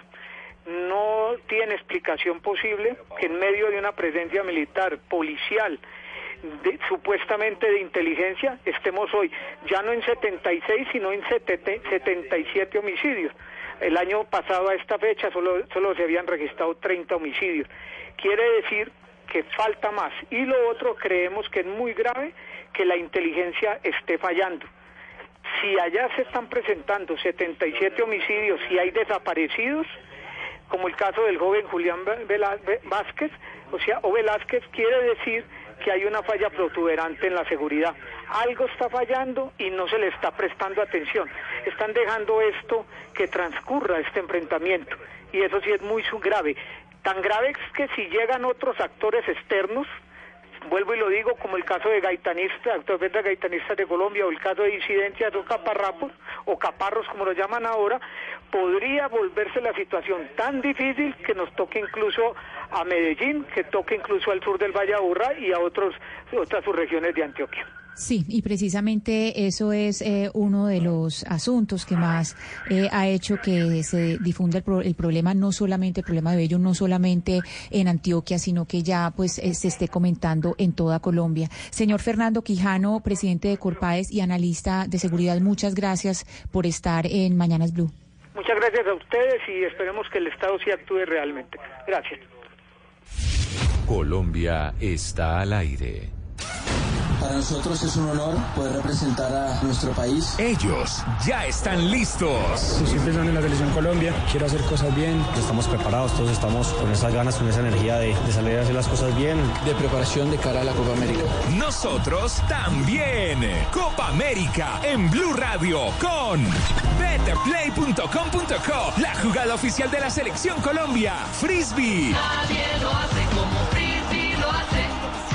Fe de Palma, aceite de palma 100% colombiano, preparaciones increíbles, hinchas felices, Viniltex de Pintuco, el color de la calidad.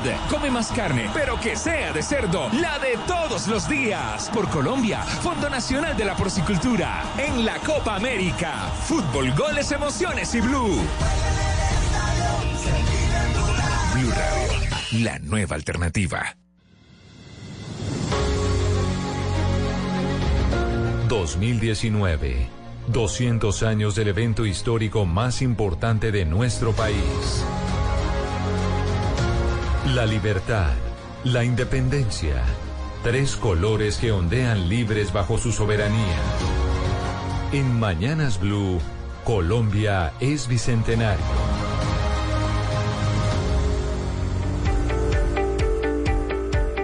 11.44 minutos de la mañana, doctor Pombo, y como usted lo instauró en este programa, porque hay que decir, usted fue el culpable de esta sección. bueno, ojalá, ojalá yo tuviera solo esas culpas o ese tipo de culpas. Miércoles de Bicentenario. Y vamos a hablar de una subasta que se va a estar llevando a cabo eh, precisamente en conmemoración del Bicentenario el día de mañana por la casa de subastas Auction Organization. Y yo quisiera saber primero Primero, obviamente, darle la bienvenida a nuestro invitado, que se llama Timothée de Saint Albin. Él es especialista y director del Departamento de Libros, Documentos y Mapas de la Casa de Subastas Bogotá Auctions. Eh, comenzar preguntándole eso, eh, señor Timothée, ¿de qué va la subasta? Pues eh, buenas tardes.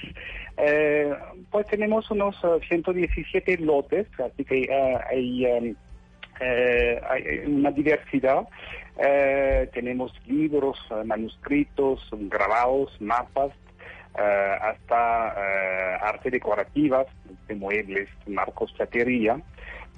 y estos, estos lotes, estos objetos tienen en común de hablar todos tanto del, del bicentenario eh, que eh, de, temas eh, que han constituido la Colombia moderna.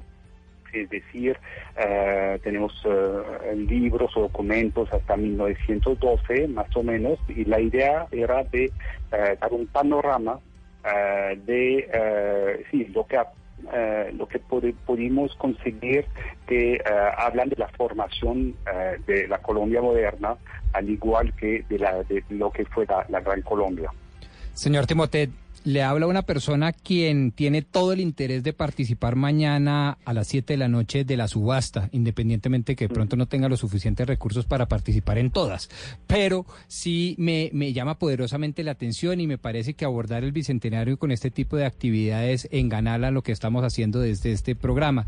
Pero tengo que confesarle que mm, tengo entre eh, el pecho y la espalda una encrucijada grande y es que mis amigos historiadores sostienen que los eh, bienes históricos, como todos los que usted nos está diciendo, los mapas, manuscritos, actas de independencia, etcétera, deberían pertenecer a lugares públicos a través de museos. Se deberían exhibir este tipo de instrumentos y no en las casas particulares. ¿Usted qué piensa sobre eso?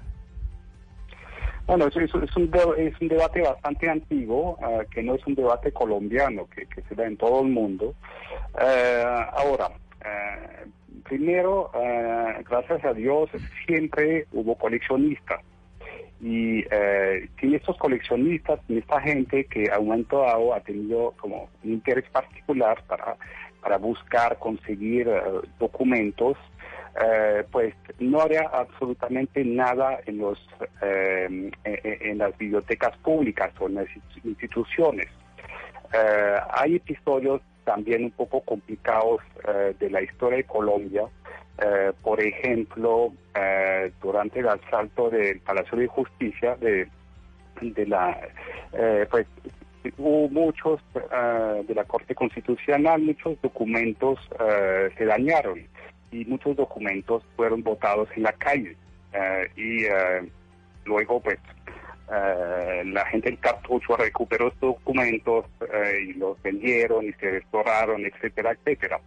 Eh, hay muchos documentos también que se quedaron en manos de, de mm, personajes históricos, porque bueno, eran documentos de, de trabajo. Eh, y eh, así que afortunadamente pues no se votaron y todavía están en Sí. el mercado. Y por fin hay muchas piezas que eh, hablan de Colombia, pero son piezas eh, extranjeras. Así que eh, es, es un debate, creo que eh, obviamente nos toca hacer cuidado y lo hacemos eh, con la procedencia de las piezas. Si vemos, por ejemplo, que eh, ah, en un documento y un sello borrado, es decir, que se está tapando, entre comillas, la procedencia dudosa de algo, pues no recibimos. Señor Eh, Timote, pero No, lo, lo interrumpo porque, como sabe, el tiempo en radio es muy corto y todo lo que usted ha dicho es muy interesante. Ahora, yo quisiera saber, para cerrar esta conversación, las personas interesadas en asistir a esta, a esta subasta, ¿a dónde se tienen que acercar? Bueno, pues eh, nosotros estamos en la Quinta Camacho, es la que era séptima A, número 6926. Eh, arranca a las 7 eh, puntual, es bastante puntual y si la gente quiere empujar, lo que no es obligatorio, pues hay que ir un poco antes eh, para, eh, para registrarse. Y solo un, pequeño detalle, pero son ah, tenemos un, rango de precio que es bastante amplio. Tenemos lotes a partir de 15 mil pesos eh, y sube hasta 2, 3 eh, millones de pesos, 4 millones de pesos. Así que es para un público eh, eh, relativamente amplio, creo. Timote de Saint-Albin, especialista y director del Departamento de Libros, Documentos y Mapas de la Casa de Subastas Bogotá Auctions. Gracias por estar con nosotros en Mañanas Blue. Hasta luego. 11.50 de la mañana, a esta hora nos desconectamos.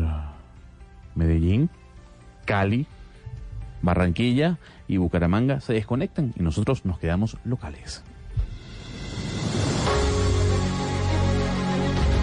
2019.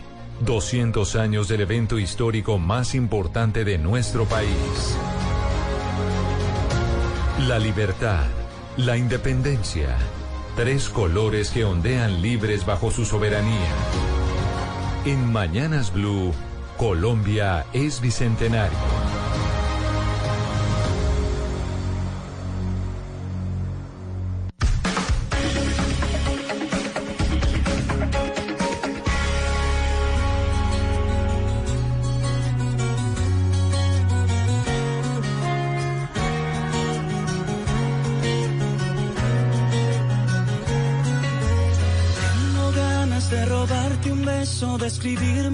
En tu corazón.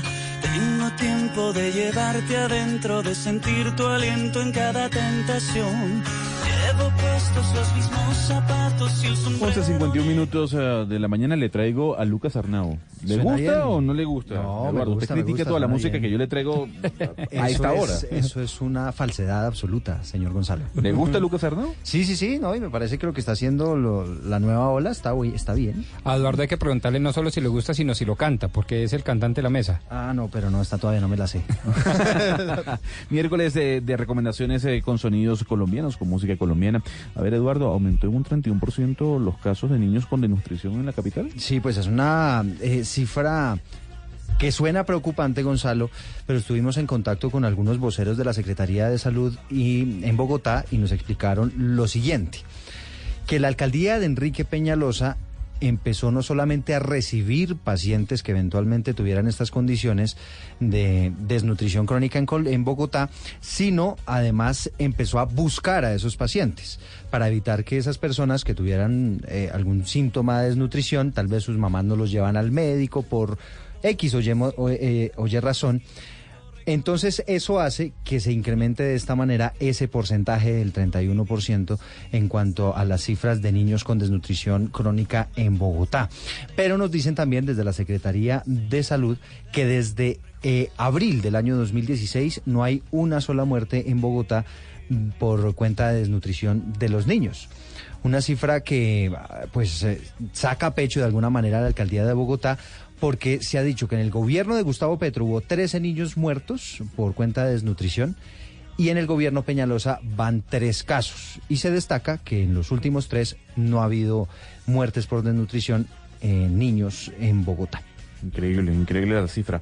Fíjese bien, de esta terrible cifra nos vamos a otra situación que se está dando eh, en- en- no solo en Bogotá, sino en el país. Esa, Sí. esa disputa y ese debate por el uso, el consumo de la marihuana, ¿no? Pues imagínense que los promotores van a marchar mañana, los promotores de la dosis personal, porque dicen dos cosas, que a raíz de ese fallo de la Corte Constitucional les deben devolver el dinero por cuenta de multas que les hayan impuesto, y además de eso quieren que les devuelvan las dosis que les fueron incautadas eh, a raíz, digamos, de, de esa decisión. Una decisión que así, digamos, la Corte Constitucional diga que ha sido clara y demás, todavía entre las autoridades pues ha generado muchísimas dudas en cuanto a la persecución de las drogas en Bogotá.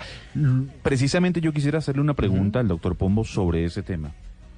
Entonces, ¿uno puede consumir marihuana en la calle y licor?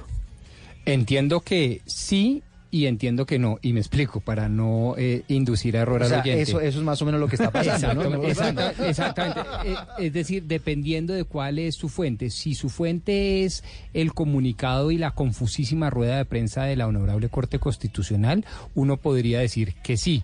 Si su fuente es el reglamento y la ley, uno tendría que concluir que no. ¿Y esto porque no es menor? Porque que nosotros como ciudadanos tengamos esa duda, pues es bastante incómodo, pero que lo tengan los policías que la tienen que pues, aplicar es aún peor.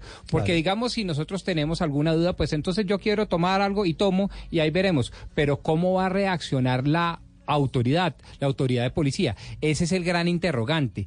Eh, me da la impresión que además el debate está tomando unos eh, matices eh, casi que dantescos, pues increíbles, en el sentido que ahora entonces le quedamos debiendo a estos consumidores de espacio público a los que en su momento se les aplicó la norma que no ameritaba la más mínima duda y ahora dicen por cuenta de la decisión de la Corte Constitucional, entonces devuélvame mi cachito o devuélvame mi cerveza, me parece que ya es como siempre en este tipo de decisiones ir demasiado lejos. Interesante lo que planteó el presidente Iván Duque en esa entrevista con Noticias Caracol, una entrevista interesante, donde decía, mire, si a una persona la cogen eh, con su dosis personal, consumiendo en un parque, pero esa persona está con niños al lado, prevalece el derecho de los niños y en ese caso sí se le podría incautar esa dosis a esa persona, para ponerle un ejemplo. Y fue un ejemplo que puso el propio presidente Duque y dice él que esa es la norma y que en estos momentos se están aplicando en las calles. Luis Fernando Acosta, ¿de qué se trata esa manifestación de mañana de los promotores de la dosis personal? Pues eh, Eduardo, buenos días. Mire, los organizadores de la protesta buscan defender la decisión de la Corte Constitucional eh, que permite el consumo de sustancias como esta en espacio público. Eh, marcha Mundial por la Marihuana Bogotá. Es uno, justamente es, eh, así se denomina esta marcha, uno de los colectivos que promueve la manifestación que se hará este jueves en el Parque de los Periodistas en el centro de Bogotá, que además está buscando que se haga la devolución de las dosis incautadas y el dinero pagado por multas. Están buscando además la anulación de los comparendos y evitar los traslados a la unidad permanente de justicia, la denominada y popular conocida UPJ. 11.56 de la mañana y Gonzalo le traigo otra historia. Y esta le compete un poquito porque tiene que ver con novedades y noticias que se producen en el mundo. A ver. Resulta que la empresa Rappi está bajo la lupa en Argentina. Bueno, pero ¿en dónde no está bajo la lupa? Pero es Esa- que esa es la pregunta, ¿no? Allá eh, ha tomado unos tintes distintos porque resulta que ya hubo un accidente con un Rappi tendero que murió atropellado por un vehículo. Y acuérdese que allá en Argentina teníamos el antecedente de una decisión judicial que había pedido una suspensión del funcionamiento de este tipo de plataformas hasta que no se garantizara la seguridad de los Rappi tenderos. ¿Esa historia en qué consiste, Joana? Eduardo, pues fue la muerte de un eh, inmigrante boliviano que trabajaba para la empresa Rappi la que aumentó el malestar de miles de empleados de estas aplicaciones de entrega a domicilio y también ellos aprovechan este espacio para denunciar la falta de derechos laborales básicos y la exposición a distintos riesgos. Muchos de ellos también denuncian que no les dan cascos, luces o indumentaria reflectante que pueda pues protegerlos en la vida. Y bueno, parte de lo que usted mencionaba en Buenos Aires fue una de las primeras ciudades en abordar este problema, días antes de la muerte de Ramiro Cayola, que fue el ciudadano que pues perdió la vida en esta ciudad. ¿no? Sí, pues la historia que referencia a FP es que lo atropellan, su celular sigue recibiendo los mensajes. Eh, hay una particularidad que citan en esta en esta historia, en este estudio, y es que hay unas cifras que entrega la policía y son las siguientes. 77% de los trabajadores de estos servicios se trasladan con mochilas en forma de caja en la espalda en vez de llevarlas aseguradas en la bicicleta y un 67% no usa casco y 70% no cuenta con seguro.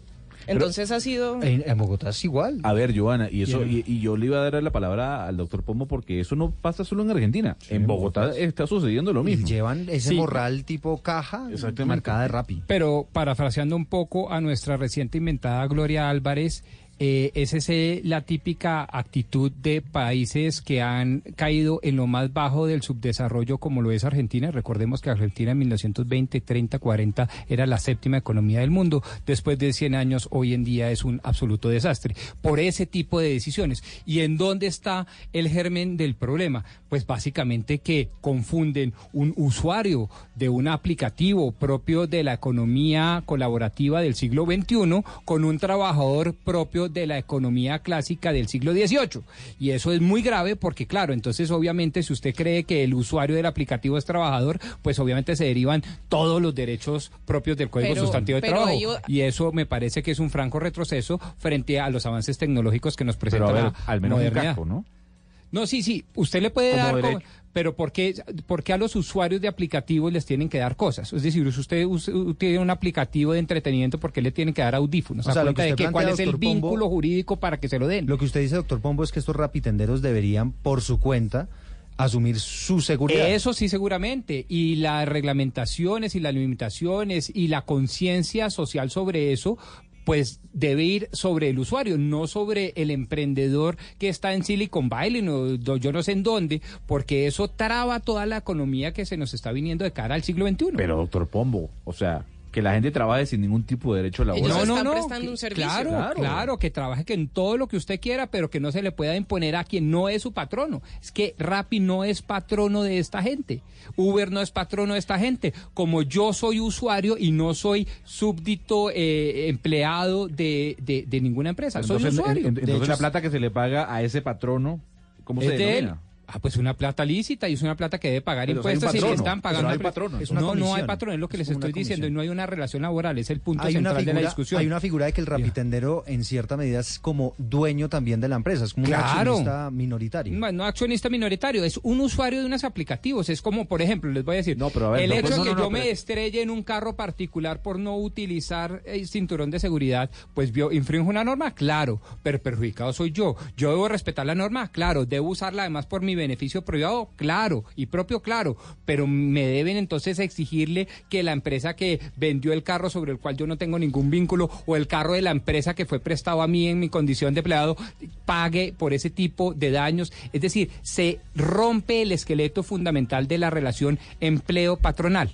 Doctor Pombo, si no fuese así, todo el mundo fuese rapitendero. Y no es así. Uno tiene que registrarse, uno tiene que ir a una oficina que le den la mochila, pasar a ciertos que requisitos. comprar esa mochila, además. Exacto, o sea, hay un requisito establecido por un patrono para que esta persona pueda trabajar dentro de la empresa. yo, yo no creo que haya, yo no conozco, pues, y, y, si, y si estoy diciendo un error, me disculpo abiertamente, pero no conozco un solo contrato laboral de un rapitendero. O sea, cualquiera, yo- a mí nos está diciendo la producción que cualquiera puede tener una mochila y ser rapitendero. Claro, y el Uber, Wow. el Uber Eats y Pero eh, ahí viene otro tema figuras. y es que en Buenos Aires el jue- un juez ordena suspender estos servicios de entrega a domicilio hasta que las empresas cumplan con las normas de seguridad para los trabajadores que se desplazan en bicicleta, o sea, los reconoce como empleados. Hágame el favor, ah, eso es en Argentina, ¿no? Eso no es en Argentina. hágame el favor que eso pasara acá en Colombia y no se nos haga extraño que un juez vía una tutelita, por ejemplo, que no se le niega a nadie, a, eh, tome ese tipo de decisiones a través de medidas cautelares, dejaríamos cerca de 300 mil eh, compatriotas venezolanos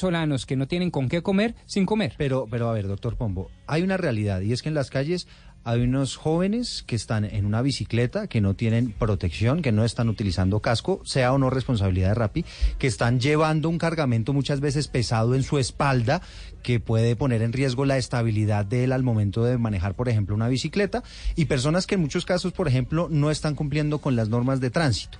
Entonces, claro, usted dice, no necesariamente responsabilidad de Rappi, pero no sería conveniente hacer algo para que esas personas cumplan con las, con las mínimas medidas de seguridad para él. Eso sí, yo estaría totalmente de acuerdo. Yo no estoy diciendo que no se deba de pronto poner los, eh, eh, eh, prender las alarmas y poner los focos, pero pongámoslos donde toca, sin desvirtuar las nuevas tecnologías, los nuevos negocios y el avance propio de una economía solidaria. Ese es el tema. Los argentinos, como son, me perdonan mis compatriotas argentinos, muy retrógrados, pues están volviendo al siglo XIX. Lo que tenemos que hacer los colombianos es evitar ese tipo de ejemplos. Hay que mirar el siglo XXII con las nuevas tecnologías. Sí, es- en todo caso es muy interesante siempre analizar estos temas, Gonzalo, porque demuestran que la llegada del Internet, de las aplicaciones, de los celulares inteligentes, pues nos están generando unos desafíos sociales bien interesantes. Y atención a esta historia, Gonzalo, una médica de la clínica Medri se desapareció el día 4 de junio. Solamente se sabe que retiró 150 millones de pesos, que se fue a encontrar con un hombre que había conocido hace ocho días.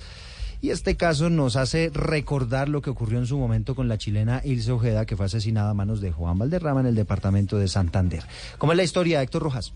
Sara Lorena Agrada, médica cirujana, desapareció el 4 de junio sobre Diana, la una de la tarde y la última información que tiene su familia es que ella salió a encontrarse con un hombre cuya identidad desconocen.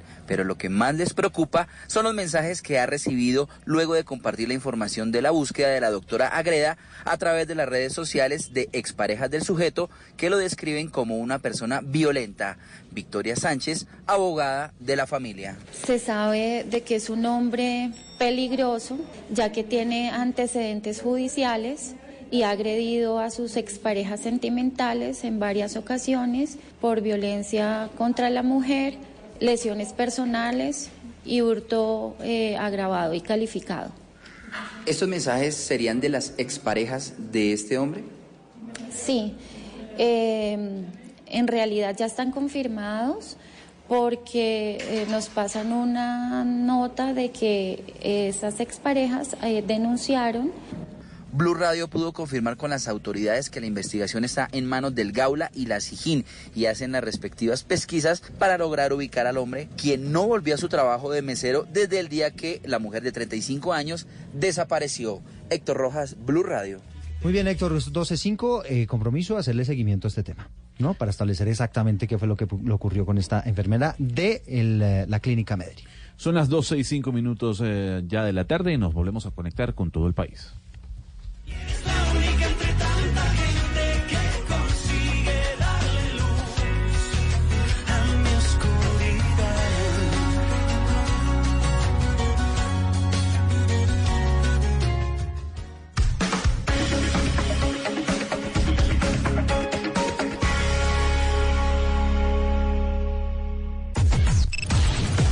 Unimos coordenadas. Unimos coordenadas.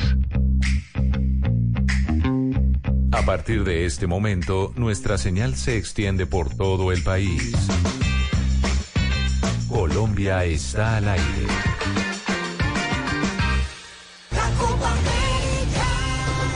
Ganas de más nos inspiran a traerte toda la emoción de la Copa América por Blue Radio. Porque te mereces más, te mereces Met Plus. La selección uruguaya la que más veces ha salido campeona de la Copa América, 15 títulos en total. Argentina con 14, Brasil aparece en la tercera casilla con 8 trofeos. Nuestra selección colombiana de fútbol ha alcanzado la gloria con un título. Fue en 2001 cuando fuimos locales. En aquella oportunidad, frente a México en la final, los vencimos gracias a Iván Ramiro Córdoba. El entrenador era Pacho Maturana. La Copa América se vive en Blue. En Met Plus te brindamos más de lo que te mereces. Cuentas con acompañamiento personalizado de un ejecutivo de servicio a tu disposición en las mejores clínicas a través de nuestro programa Contigo Plus. Inicialmente en Bogotá. Med Plus, medicina prepagada. La medicina prepagada que necesitas al precio que quieres. Conoce más en www.medplus.com.co. Cuando Colombia está al aire, las preocupaciones de los oyentes también lo están. Si tienes denuncias desde cualquier parte de Colombia, escríbenos a colombiaestalaire@bluradio.com. Cada caso tiene su espacio en Mañanas Blue cuando Colombia está al aire. Blue Radio, la nueva alternativa. Para nosotros es un honor poder representar a nuestro país. Ellos ya están listos. Siempre son en la selección Colombia, quiero hacer cosas bien. Estamos preparados, todos estamos con esas ganas, con esa energía de, de salir a hacer las cosas bien. De preparación de cara a la Copa América. Nosotros también. Copa América en Blue Radio con Tomémonos un tinto, seamos amigos. Café Águila Roja, Bancolombia, el banco oficial de la Selección Colombia. En junio celebra los goles y aprovecha las ofertas de Volkswagen. Lo nuestro nos hace latir. Colombiana la nuestra. Universidad Santo Tomás. Somos la generación del cambio en la Copa América. Fútbol, goles, emociones y blue. Blue Radio, la nueva alternativa. Colombia está al aire.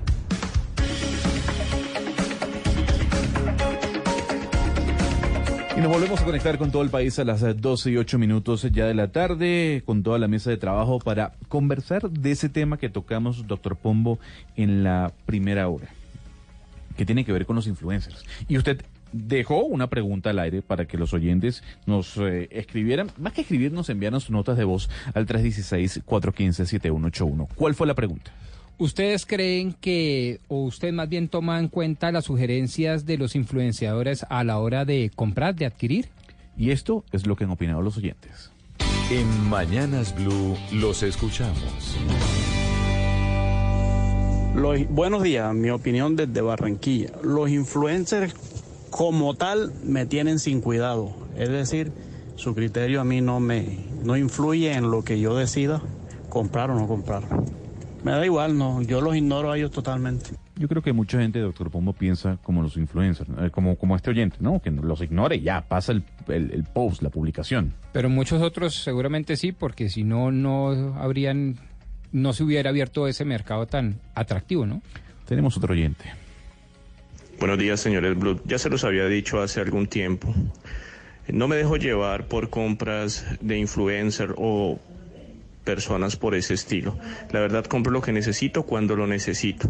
En la gran mayoría de los casos, estos señores ofrecen servicios o artículos que son innecesarios y que lo único que hacen es simplemente acabar con el flujo efectivo que tenemos. Muchas gracias.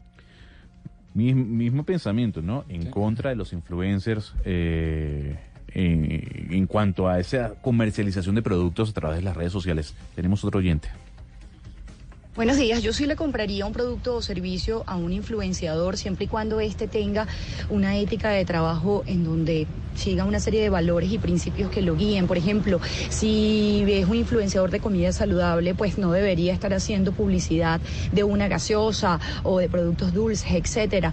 Eh, yo creo que hay influenciadores que son capaces de conectar con la audiencia, de aportar cosas positivas, ¿por qué no comprarle entonces o por qué no seguir, eh, digamos, una indicación que él dé en cuanto a comprar un producto o seguir o pedir un servicio que es patrocinado por él? Es lo mismo que sucede con las celebridades en televisión y radio que son pagadas para estas cosas, para hacer publicidad, pero llevado a las redes sociales. Fíjese bien, eh, ¿por qué estamos haciendo esta pregunta, doctor Pombo y amigos de, la mesa de trabajo de oyentes? Porque según un estudio publicado por Datum, que es una empresa en Perú, el 61% de los peruanos que sigue a un influencer no toma en cuenta su opinión cuando éste le recomienda una marca. De ese porcentaje, el 32% no los considera en lo absoluto. Pero, Ana Cristina, usted tiene una historia de un alcalde de Medellín o posible alcalde, futuro alcalde, si es que gana las elecciones, que está trabajando con influencers. Eh, Sí, así es, Gonzalo. Y además un saludo para una de las oyentes que nos acaba de llamar, que es paisana suya, Mari Carmen Cervelli, que es una eh, gran oyente de Blue Radio y que opinó acaba de opinar sobre influencers. Se trata de un eh, candidato a la alcaldía de Medellín, uno de los candidatos que se llama eh, Juan David Valderrama. Él hizo un lanzamiento de, de su programa con influencers que eso es algo que, es extraño, no es lo que se hace normalmente. Entonces invitó, por ejemplo, a un líder de hip hop, que es Leo Arango, eh, invitó a Laura Arcila, a Alejo Pardo, que es eh, de, de una marca, a eh, Caro Alzate, que es de Open Lab, es decir, a una cantidad de personas que su visibilidad pública es por ser influencers y eso es una manera nueva también eh, de hacer política. Es distinto, no es lo que se ha hecho eh, habitualmente de invitar a los medios de comunicación, una rueda de prensa eh, como, como la conocemos, sino que fue con influencers, algo distinto. Vamos a ver si le funciona. Por eso vamos a repetir la pregunta, doctor Pombo. ¿Usted toma o ha tomado en cuenta las sugerencias de los influenciadores a la hora de comprar? 316-415-7181. Y para hablar de este tema, tenemos a la gerente general de Datum, de esa empresa que hizo ese estudio en, en Perú, perdón, que dice que la mayoría de los peruanos no le cree a los influencers. Señora Urpi Turrado, gracias por acompañarnos en Mañanas Blue. Doña Urpi, ¿nos escucha? Doña Urpi. Ahí como que la tenemos, pero como que no nos escucha, ¿no? Aló. Doña Urpi, ¿nos Aló. escucha? Sí, escucho, pero también escucho a otras personas, entonces no, no, no, no sé si... No, aquí, aquí estamos al aire, doña Urpi. Ah, perdón, perdón, lo que pasa es que No. escuchaba también otras eh, intervenciones. No, no, no se preocupe, Eh, no se preocupe, es una, una mesa muy grande que está repartida por toda Colombia. Doña Urpi, usted como gerente general de Datum, de esa compañía que hizo este estudio que demuestra que la mayoría de los peruanos no confía en, em, en un influencer, ¿por qué? ¿Por qué los peruanos en este caso no confían en un influencer?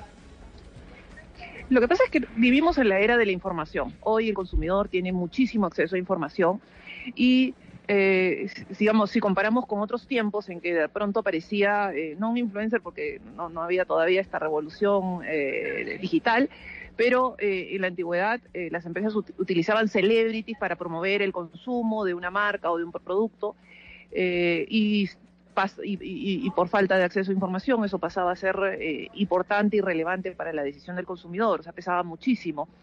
Eh, hoy en día, bueno, muchas compañías han migrado al uso de celebrities, pero eh, la gente, eh, por un lado, eh, sabe que estos, eh, estos influencers eh, eh, son auspiciados por empresas, entonces eh, el, el el, el- influencer promueva una, una marca en particular o el consumo de algún producto en, particular, la gente ya lo toma con pinzas, es decir, va, regresa a Internet o regresa a las redes sociales y se informa, eh, busca un poco más de información respecto al producto o respecto al influencer. Es más, han habido casos de influencers que eh, eh, han eh, perdido muchísimos seguidores en redes sociales porque eh, de repente el- el- el- el- la, la- la promesa de un- la marca que estaban promoviendo no iba con los valores que promovía Sí. el influencer. Entonces esa eh, había una disociación entre, entre uno y otro y, la- y- y- eso el, eh, rápidamente el consumidor,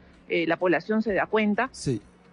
Lo- lo- las personas más jóvenes, de acuerdo al estudio, conectan más con los influencers. También hay un tema generacional.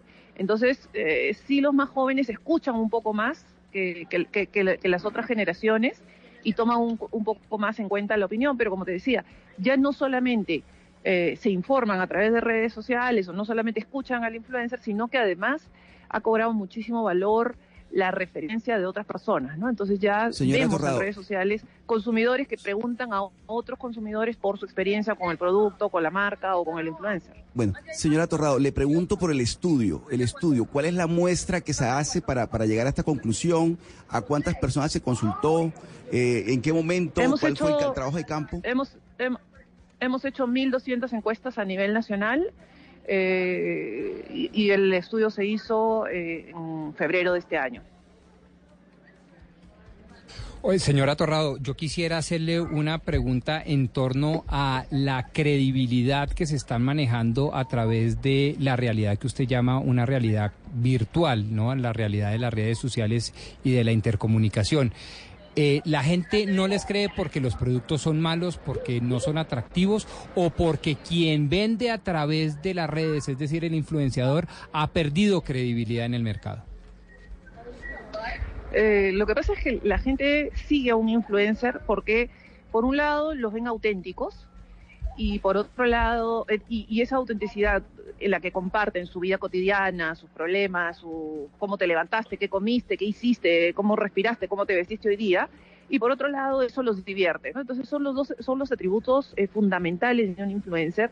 Y muchas veces, eh, digamos, cuando un influencer promueve el uso de un producto, de una marca o el consumo de algo, si no está enmarcado des- dentro de ese contexto, eh, eh, la gente siente que es falso, la- se pierde ese, atributo de autenticidad y además se pierde esa, es- eh, la diversión, porque la, diversión no siempre está asociada al- a la promoción de una marca. Eh, así que es, es por eso te decía que es muy importante que la marca que promueva el influencer esté dentro de ese marco eh, de valores, de, de- de la vida del, del influencer. Ah, eh, Hace un rato te comentaba eh, también el caso de, de- una, de un influencer que eh, promovía, por ejemplo, la vida sana, eh, el vegetarianismo, etcétera, y fue Ujú. encontrada eh, consumiendo carne. Entonces, Ah. ya inmediatamente pierde seguidores porque dicen, oye, esto es falso. Y, y la gente quiere autenticidad, no quiere que sea falso. Y el consumidor, la gente hoy día es muy desconfiada. Es- eh, Hay una crisis de confianza a nivel global. Entonces, eh, cuesta mucho que los influencers construyan una relación de confianza y en el momento Claro. eh, que, que sienten que esa confianza es traicionada, inmediatamente eh, pierde toda credibilidad. Claro, la, la vida del, del influencer debe ser coherente con el mensaje que está transmitiendo. Justamente quiero preguntarle cuáles son las marcas que hoy más eh, depositan su confianza en los influenciadores, qué tipo de productos son los que más eh, intentan vender a través de, de estos influenciadores. Eh, principalmente las marcas que están dirigidas a, segmentos jóvenes. En, en Perú, por ejemplo, algunas marcas de bebidas gaseosas, por ejemplo, están asociadas. Eh, productos de belleza, ¿no? Hay muchas marcas que están eh, trabajando con influenciadores, donde el influenciador, al momento que enseña maquillaje, ¿no? Cómo, cómo ponerte el rímel o cómo ponerte la base, están promoviendo también marcas. En realidad, eh, son muchas las categorías que, que utilizan eh, el recurso del influencer pero que debe ser, eh, deben saber utilizarlo porque tiene, es, es un arma de doble filo. Gerente Torrado, eh, le quisiera preguntar sobre la forma en que hacen estos estudios. Si todos los influenciadores eh, los miden por igual, ¿cómo se mide esa influencia? Si es simplemente el número de clics o de ventas, ¿cómo se, cómo se mide? ¿Cómo se hace esa medición? Y, y si lo dividieron en categorías de influencers, ¿cuáles fueron esas eh, categorías? Efectivamente, eh, hay un tema con la medición de, de los influencers. Muchas empresas eh, consideran que, eh, digamos, es suficiente con saber el número de clics ¿no? que, que, se, que se generaron a partir de una campaña o cuántos seguidores tienen y nos quedamos en métricas como el alcance que, o el impacto que puede haber tenido eh, una campaña en particular. Sin embargo, eh, eso resulta, eh, desde el punto de vista de Datum, eh, obviamente resulta insuficiente porque para que una empresa pueda realmente hablar del éxito de, la utilización de un recurso, tiene que poder ser capaz de medir cuál es el retorno que generó esa inversión y para eso en realidad se necesitan desarrollar y trabajar otras métricas como, como lo estamos haciendo en Datum y que tiene que ver no solamente con eh, tener las clásicas eh, métricas que te puede dar hoy día eh, un Google Analytics, por ejemplo, sino que hay que conectar esas métricas con las respuestas del consumidor y con las acciones que se hayan generado, es decir, si hubo compra o no hubo compra del producto. Señora Torrado, yo no le quiero despedir, eh, además recordándole a los oyentes que Urpi Torrado es la gerente general de Datume, esa compañía peruana que hizo un estudio en donde la mayoría de los peruanos, valga la redundancia, eh, anunciaron que no confían, que no creen, que no siguen eh, el tema comercial de los influenciadores a través de las redes sociales, que no se sienten enganchados por comprar ese producto que el influenciador vende. Yo quisiera preguntarle cómo está la situación regulatoria en su país. en el Perú regulan a los influencers? En el Perú todavía no, no se ha regulado. En realidad, eh, creo que la, la revolución y el cambio en la tecnología y en el mundo digital en particular eh, ha ido mucho más rápido que la capacidad que tienen los propios países de generar algún tipo de regulación eh, respecto a estos temas. Y en, en realidad lo que sí se está desarrollando en el Perú son códigos de autorregulación, es decir, entiendo, por ejemplo, la Asociación Nacional de Anunciantes eh, sí está trabajando en algunos em, eh, estándares eh, para el uso de, este recurso. gremios como el IAB, por ejemplo, en, en Perú también entiendo que están reflexionando sobre esto y muchas empresas hoy apuestan a la autorregulación porque a la medida que haya eh, un eh, adecuado uso del recurso, eh, no hay necesidad de, legislar al respecto. El problema es que cuando se abusa y se intenta, digamos, y se pasa cierta, cierta línea, es cuando existe la necesidad de, entidades de empezar a, regular. Señora Torrado, gracias por atender. Pero, pero, perdón, y yo yo sí quisiera agregar que en realidad, eh, independientemente de la regulación, sí creo que hay que reflexionar sobre también cómo educar al, eh, al consumidor y a la población respecto a todos los contenidos que se pueden encontrar hoy día en el mundo digital. Porque no es solamente el tema de los influencers, sino entramos al tema de los fake news, entramos también, digamos, a todos los, contenidos que hay eh, hoy día en, en, en Internet y en redes sociales que eh, llevan a la gente a tomar decisiones a veces correctas y a veces equivocadas. Sí, sin duda alguna, usted tiene la razón en ese último comentario que hace.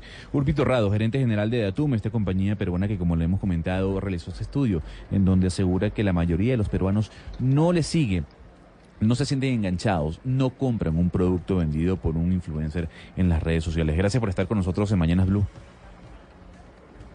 A ustedes, gracias. Y si hablamos del Perú y si hablamos eh, de Colombia, tenemos que ver lo que pasa en el mundo, porque ya en Europa los influencers están regulados y para ser más exacto, en Inglaterra. Este es el informe del equipo internacional.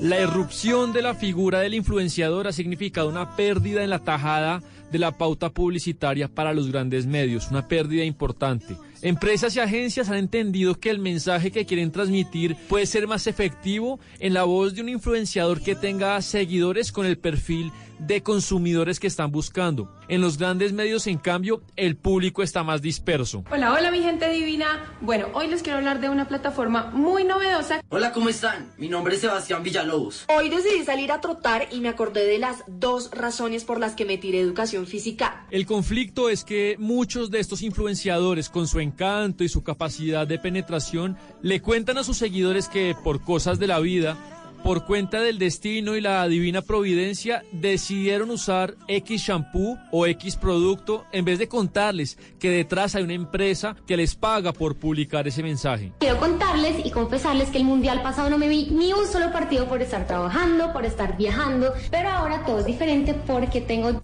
Así que esto no va a volver a pasar, no me voy a volver a perder ningún partido de la Copa América y tengo un amigo que le va a encantar. En Inglaterra este debate desembocó en un acuerdo el pasado 23 de enero que puede ser una hoja de ruta en todo el mundo entre la CMA, Autoridad de Mercados y Competencia, y un grupo de 16 importantes influencers. Se creó el documento Guía de Influenciadores y la Guía para Avales en Redes Sociales. En este acuerdo, los influenciadores deberán revelar cuándo han sido pagados por publicar un producto o Deben ser claros con la relación entre ellos y las marcas, incluyendo cualquier relación pasada, y no deben sugerir nunca que han comprado un producto cuando ha sido regalado.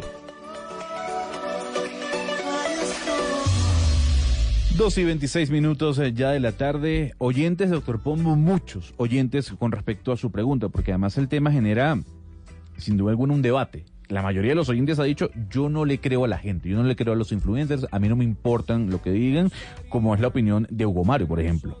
Claro, lo yo, creo, eh, Rodrigo, escúchame, creo que los que más creen hoy en los, en los influencers son los jóvenes. Es que sin duda los contenidos que producen estos influenciadores son para un público entre los, 25, entre los 15 y los 25, 30 años de edad. Pero mire, estaba yo acá buscando sobre el tema, eh, Gonzalo, y encuentro con que sí, es un negocio creciente el de los influenciadores en Colombia, pero todavía no abarca el 5% de la torta eh, comercial o publicitaria. Bueno, fíjese algo, eh, Hugo Mario, antes de irme con los oyentes, 183 millones de pesos ha sido la inversión que han tenido las empresas publicitarias en publicidad digital en, el primer eh, trimestre del año 2019. 183 millones o 183 mil, pues no sé. O Peor aún, ¿no? Peor aún. Porque 183 millones, pues no es mucho. Ah. mejor dicho, no, para uno es un jurgo, pero digo yo para el... O no sé, no sé cuánto es. Yo creo que debería ser mil millones.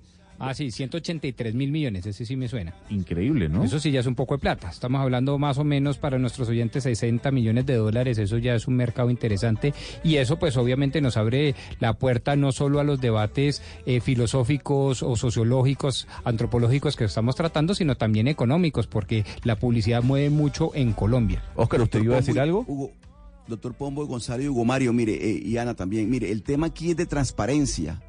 Es decir, si ellos no dicen exactamente que, están, que les están pagando por hablar de bondades y hablar maravillas de un producto, pues no son transparentes. No le están diciendo a la gente la verdad.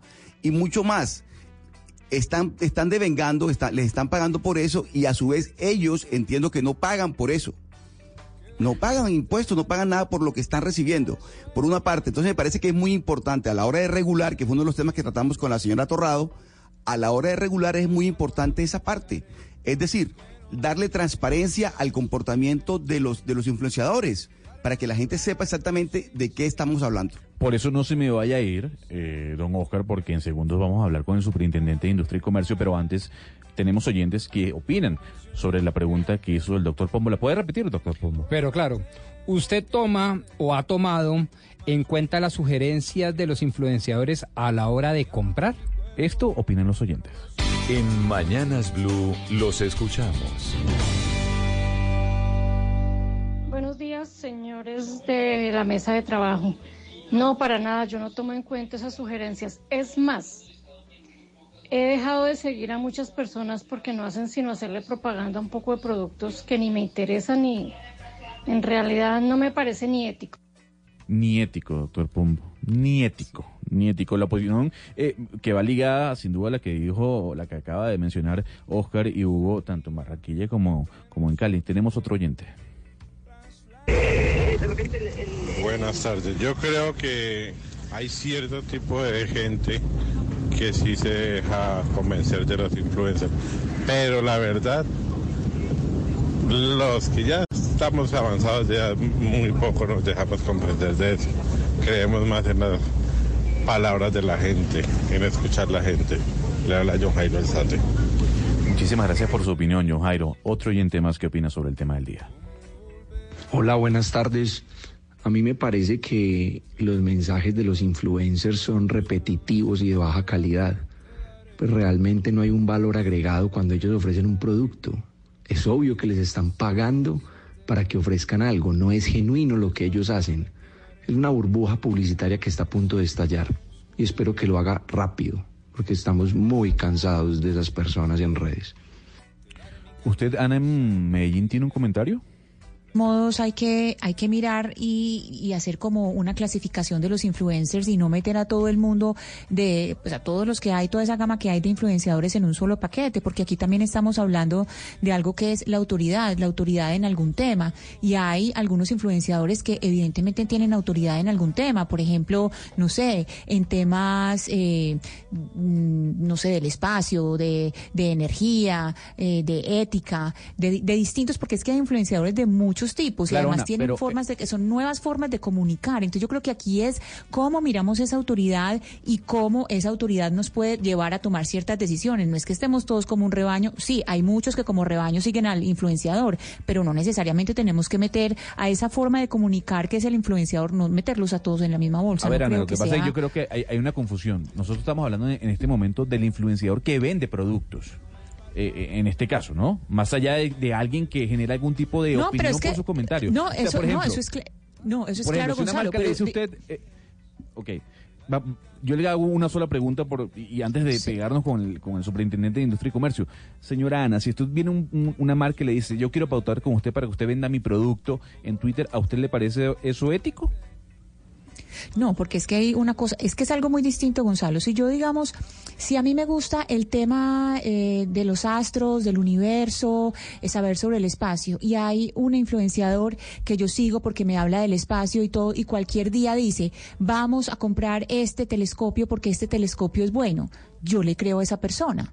¿Sí? Y yo, eh, yo puedo decidir, es que también estamos tomando como si las, si las personas no tuvieran capacidad de decisión, yo puedo decidir si, le, si lo quiero comprar o no, y no creo que sea justo que los metamos a todos en el mismo paquete y también a todas las audiencias como si todos fuéramos un rebaño de bobos o como si todos los influenciadores fueran también unos timadores, porque hay, hay algunos que no. Por eso y por lo que comentaba eh, don Oscar en la costa de regulaciones, tenemos al superintendente de Industria y Comercio, Andrés Barreto. Superintendente, gracias por atendernos hasta ahora en Mañanas Blue. Buenos días, gracias a ustedes. Superintendente, la regulación de los influencers eh, en Colombia, ¿es posible? ¿No es posible? ¿Es viable? ¿Será, mm, eh, ¿Será visto? ¿Lo podremos ver este año? Es posible. Lo que hay que aclarar es que mm, en este caso particular la superintendencia pues no es regulador, pero no es ajena a esos fenómenos de mercado, sobre todo por el hecho de que es la autoridad de competencia, la autoridad de datos y la autoridad de consumidor. Y en ese caso, como lo anotaba su, su, su invitada anterior, pues en el mundo ya se está viendo como un movimiento regulatorio, un movimiento por lo menos de crear guías o estándares o poder sincerar la discusión respecto de dos situaciones. ¿Cuándo se está ofertando, se está pautando, se está publicitando algo por lo que me están pagando o cuando algo yo lo estoy haciendo realmente porque estoy ejerciendo una suerte de recomendación desprevenida a título personal. Entonces el Reino Unido sí que lleva la parada, la Autoridad de Competencia y Mercados, que es la homóloga nuestra en el Reino Unido, ha preparado una guía como un documento de derecho flexible para poder empezar, entre comillas, a regular, si usted quiere, el tema a través de la autorregulación, pero antes lo había hecho otra autoridad en el Reino Unido también, que es la autoridad de publicidad, en donde se creó este código de autorregulación para que los influenciadores también un poco asinceraran si tenían relaciones comerciales o relaciones pagadas o relaciones contractuales con las empresas que ofertaban los productos. Nosotros estamos haciendo algo muy similar, estamos tratando de construir una guía sobre influenciadores y lo queremos hacer de la mano precisamente de los influenciadores, de las marcas, de las agencias publicitarias, para presentar un instrumento en principio que pudiera ser de autorregulación. Señor superintendente, el tema de la regulación es importante y usted pues deja claro que la autorregulación es lo que va a marcar la parada por lo menos en el corto plazo, pero hay otra serie de acciones jurídicas, voy a tan tan solo traer una a la mesa, unas acciones populares, en donde en defensa de derechos colectivos como la defensa de los derechos de los consumidores, pues hay unas personas que dicen, oiga, quienes me están dando la información me la están dando insuficientemente, me la están dando de manera incongruente e incluso mentirosa. Frente a esos que utilizan los influenciadores para transmitir una información publicitaria mentirosa, ¿qué se puede hacer?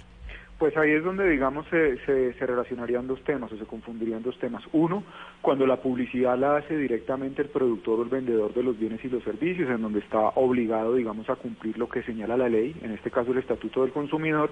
Y dos, cuando a través de un tercero, posiblemente el influenciador, busca pautar y presentar entonces sus productos y servicios. Precisamente como esa relación se diluye en lo que es el influenciador, que no es el proveedor ni el vendedor, eh, pues lo que no queremos es que se les pague a estas personas para que soterradamente, si me permite el término, publiciten o promocionen tratando de hacerle un bypass al estatuto del consumidor respecto de qué se esperaría de esa publicidad. Y por eso lo que lo mínimo que se esperaría es que dijeran a mí me están pagando por esto o esto es una publicidad pagada eh, porque ya se confundiría entonces con esa relación en donde habría publicidad engañosa que sí es una infracción al estatuto del consumidor.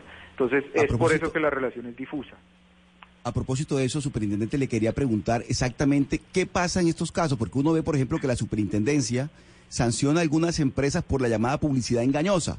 Están engañando al consumidor. Eh, cuando se trata de un influenciador, no es exactamente el mismo comportamiento. Es decir, una persona que recibe una, una paga, un dinero por decir algo que no le consta, además, porque no le consta que lo que lo que está promoviendo tiene las calidades o las cualidades que dice tener. En ese caso no estamos hablando de una publicidad engañosa y por consiguiente a ese influenciador también habría que sancionarlo. Como no tienen un marco jurídico y no están, digamos, bajo objeto del Estatuto del Consumidor, por eso es que queremos adelantar ese primer ejercicio de poder empezar a estandarizar esas prácticas para empezar a ver si se le pueden hacer extensivas esas normas de la publicidad engañosa, si se autorregulan dándose un código en donde tengamos certeza de que les están pagando o están publicitando y potencialmente pues uno podría decir que al final de la cadena podrían ser responsables por infringir el estatuto del consumidor. Pero estoy de acuerdo con usted en que pues eh, harto se ha gastado digamos la autoridad, la legislación, el derecho en materia de poder regular el tema de publicidad engañosa, el tema de los derechos de los consumidores al final del día y el tema de prevenir a veces productos peligrosos o cosas mal informadas para que pues por vía de unos terceros particulares utilizando sus redes sociales nos empiecen a publicitar entre comillas productos. Entonces en principio como las normas del Estatuto del Consumidor de la Publicidad no les caen a ellos por ser particulares, el primer ejercicio que deberíamos hacer es llegar a construir esa guía como un instrumento de derecho flexible para posteriormente pensar en algo que pudiera ser vinculante, de pronto una ley. Lo que pasa es que yo a las leyes les tengo miedo, no, no siempre hay que caer en esa trampa regulatoria de dejar que el Congreso entonces legisle sobre un tema en donde hasta ahora el mundo está encontrando unos puntos comunes y en donde debe haber una construcción colectiva entre varios actores, ¿no? Señor Barreto, dentro de esa regularización en algún momento eh, se podría haber afectado el usuario, el consumidor o en lo absoluto? No, al, al, contrario, lo que debemos hacer es proteger al consumidor. No es lo mismo que para comprar un producto haya una, una publicidad estandarizada, un etiquetado estandarizado, unas condiciones mínimas de la información a las que usted debe acceder y otras que, digamos, yo en mi canal de alguna red social eh, empiece a publicitarle a este producto si diga, como las publicidades que pusieron ahorita, me tomé este suplemento vitamínico, por ejemplo, o estoy haciendo esta dieta, que es lo que más me parece grave, ¿no? Temas que puedan afectar finalmente la salud y el bienestar de los consumidores. Entonces, al final lo que queremos es eso, precisamente proteger al consumidor, sin olvidar que el consumidor también tiene una obligación. Eh, como lo notaban ahorita ustedes en la mesa, eh, el deber de estar informado, el deber pues tampoco de caer un poco en estas trampas de que lo que se está ofertando posiblemente no es simplemente una sugerencia, sino que es algo por lo que me están pagando y o que los resultados no son los esperados a través de eso. Entonces, por eso hay que llegar a un entendimiento, no sé si regulatorio, por eso el primer experimento yo creo que es de autorregulación y de que la autoridad pueda dar una guía, que es algo en lo que está Perú también trabajando, para posteriormente mirar si lo mejor es crear una ley, pero también eh, proteger al consumidor, que es lo que nos interesa. Superintendente, hablando precisamente del consumidor, ¿cómo están las cosas hoy? Un consumidor en Colombia, ¿qué puede hacer frente a un caso eh, de engaño em, o un caso de estos eh, eh, típicos de, publicidad falsa por influencers? ¿Qué puede hacer? Y, y si tiene algún caso típico para explicarnos, si a ustedes les ha llegado algún tipo de caso o de denuncia que nos pueda explicar. Sobre influenciadores por ahora nada, porque ellos no son el productor ni el vendedor del bien o el servicio. Es un tercero que está por fuera, digamos, de esa cadena contractual o de la relación eh, puntual. pero sobre publicidad engañosa sí, por supuesto que hay una larga tradición jurídica respecto del Estatuto del Consumidor y una de las funciones de esta autoridad es la protección del consumidor. Entonces aquí regularmente lo que hacemos es vigilar la publicidad, vigilar etiquetados, vigilar contenidos y por supuesto adelantar investigaciones administrativas cuando hay publicidad engañosa o hay quejas sobre bebidas, sobre comestibles, sobre productos, sobre garantías. Entonces, por ahora, como ese estatuto no le aplicaría al influenciador o no le aplicaría a estas plataformas cuando son utilizadas por un tercero, no se le podría hacer extensible esa responsabilidad jurídica. A lo que vamos a llegar un día es de pronto a que esa discusión sea si les es extensible ese régimen jurídico o hay que crearles uno. Pero por ahora no podemos adelantar, digamos, una investigación por protección al consumidor contra un influenciador, si así se quiere. Los adelantamos contra los anunciantes y contra las empresas. Sí, sí, eh, claro, contra los influenciadores y las empresas, pero ¿ha pensado Colombia, eh, señor superintendente, eh, regular las plataformas y las redes y, e incluso grabarlas con impuestos, como sucede en otros países donde Amazon y otras plataformas ya pagan impuestos al Estado? Pues es que ahí sí eso es un poco más de competencia de la Comisión de Regulación de Comunicaciones y del Ministerio de Tecnologías e Información, por lo que ellos, digamos, como rectores de la política pública y creadores de la regulación, serían los que tendrían que definir ese tema. Como la superintendencia es la autoridad de inspección, control y vigilancia, lo que hace es aplicar y verificar que se cumpla la ley. Entonces, por ejemplo, si un día hay una ley que reglamente el uso de las plataformas para tomar un servicio de transporte, pues nosotros verificaremos, de acuerdo con esa ley, si es, por ejemplo, una relación de consumo, si puede haber un problema de publicidad engañosa. Pero por ahora eso no existe en el, en el ordenamiento jurídico colombiano, está básicamente prohibido. Intendente de Industria y Comercio, no se me vaya porque también tenemos en línea a Natalia Serna Jaramillo, la contraparte dentro de esta resolución. Ella es gerente general de Goldfish Latinoamérica, agencia experta de influencers eh, o marketing de influencers en este caso. Doña Natalia, gracias por estar con nosotros en Mañanas Blue. Doña Natalia. Sí, aquí estoy. ¿Me oye? Yo la escucho. ¿Usted nos escucha bien? Sí, yo los escucho. Muy bien, doña Natalia. Antes de generar este debate, eh, vamos a escuchar a algunos oyentes que siguen opinando sobre este tema. A la pregunta de usted, doctor Pombo. ¿Usted toma o ha tomado en cuenta las sugerencias de algún influenciador a la hora de comprar? En Mañanas Blue los escuchamos.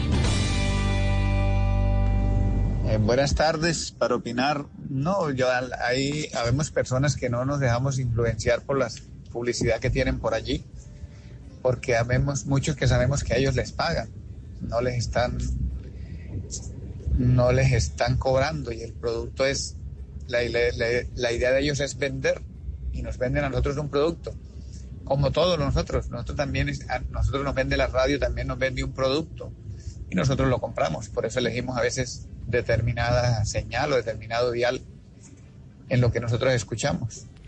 Muchísimas gracias. Buen día. Muchísimas gracias a usted eh, por eh, llamarnos o por mandarnos ese mensaje de voz al 316-415-7181. Y mucha gente piensa así, eh, piensa como este oyente. Tenemos más oyentes. Hola Blue Radio, soy Marginado, soy un fotógrafo, estoy en Instagram, ya tengo más de 10 mil seguidores y pues hablo con muchos influencers que tienen 100 mil, 500 mil, qué sé yo. Es muy difícil hacer como una estadística plana porque eh, la, la, influencia de compra eh, varía mucho según la región y eh, la capacidad económica de la gente que está en las redes sociales. Y pues algo que ha pasado con los influencers es que tienen ahora una responsabilidad que es política y social, o sea, su influencia ya no es netamente económica. Eh, un saludo para todos. Vio, doctor Pombo, hasta los influencers nos escuchen. Tomando en cuenta lo que hemos debatido a lo largo de, esta segunda hora del programa, yo le quiero preguntar a la señora Serna Jaramillo, que repito, ella es gerente general de Goldfish Latinoamérica, una agencia experta en este tipo de marketing eh, dedicado a los influencers. ¿Por qué hay que creerle a un influencer? Pues mira, lo que nosotros hemos visto y como tú dices, pues nuestra gente se dedica al influencer marketing, lo que hemos visto es que los influenciadores realmente le traen muy buenos beneficios a las marcas. De hecho, lo hemos cuantificado en términos de retorno sobre la inversión y tenemos estudios incluso de Nielsen que muestran que el retorno sobre la inversión de influenciadores puede llegar a ser 6.5 veces superior que el de medios tradicionales y hasta 11 veces superior que el display banner. Entonces, finalmente, pues lo que vemos es que las personas confían mucho más en la recomendación de otras personas, más que en cualquier otra forma de marketing, ¿no? Es muy diferente si, por ejemplo, sale una marca de pestañinas diciendo que use la pestañina porque es la mejor pestañina del mercado, versus una influenciadora de belleza a la que yo sigo, le creo, me encantan sus tips de belleza y sale promoviendo una pestañina que ella usa para dejar las pestañas más bonitas, ¿no? Entonces digamos que lo que estamos viendo es que el poder de influencia que tienen los influenciadores es muy alto y realmente le están trayendo ventas incrementales a las marcas. Gerente de Cerna, le quiero preguntar por cómo se crea un influencer. No hablemos de los influencers que son famosos de toda la vida, es decir, una influenciadora ahora es, por ejemplo, Margarita Rosa de Francisco, pero pues obvio, porque toda, toda su vida ha estado en televisión y todo el mundo la conoce. Hablemos de una persona que no es conocida, que empieza a promocionar productos. ¿Cómo hacen? Eh, son productos de marketing, ellos mismos son un producto. ¿Cómo se crea un influencer? Mira, realmente cualquier persona hoy en día se puede convertir en un influenciador. Nosotros consideramos a los influenciadores, digamos, desde por encima de mil, que ya empiezan a hacer muchísimo. Solo en Colombia tenemos estimado que hay más de 10.000 influenciadores. Estamos hablando de una gran masa de personas que básicamente lo que hacen es que deciden empezar a generar contenido en sus redes sociales.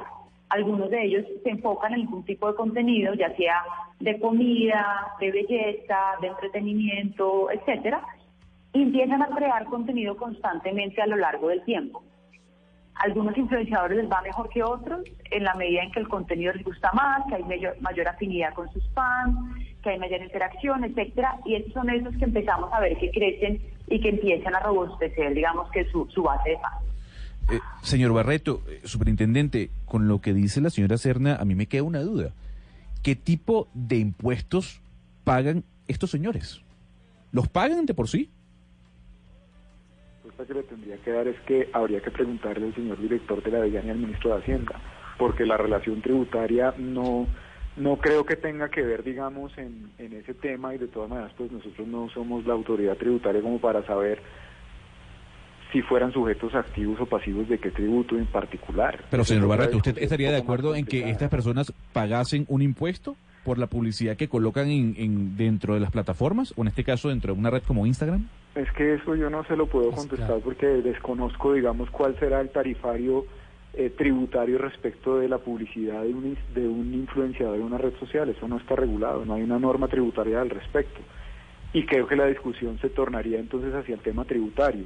Hay otra discusión en el mundo y es, por ejemplo, que la tributación, la tributación a veces puede ser una medida eh, secundaria de la regulación, pero por ahora lo que estamos hablando es un poco más del tema de la protección del consumidor, de la licitud de esas ofertas en el sentido de señalar si a mí me están pagando o no, pero creo que la discusión tributaria es una discusión que se tendría que dar en el último eslabón de la cadena, por ejemplo, si un día ya hubiera una ley que regulara influenciadores, si esa venta eh, o esa promoción a través de una red social generara algún tipo de tributo porque hay una norma específica pero por ahora yo sí le tendría que decir que pues primero no les sabría contestar porque no es la autoridad eh, de consumidor la autoridad tributaria y segundo, eso no debe tener ninguna regulación tributaria hasta donde yo sé.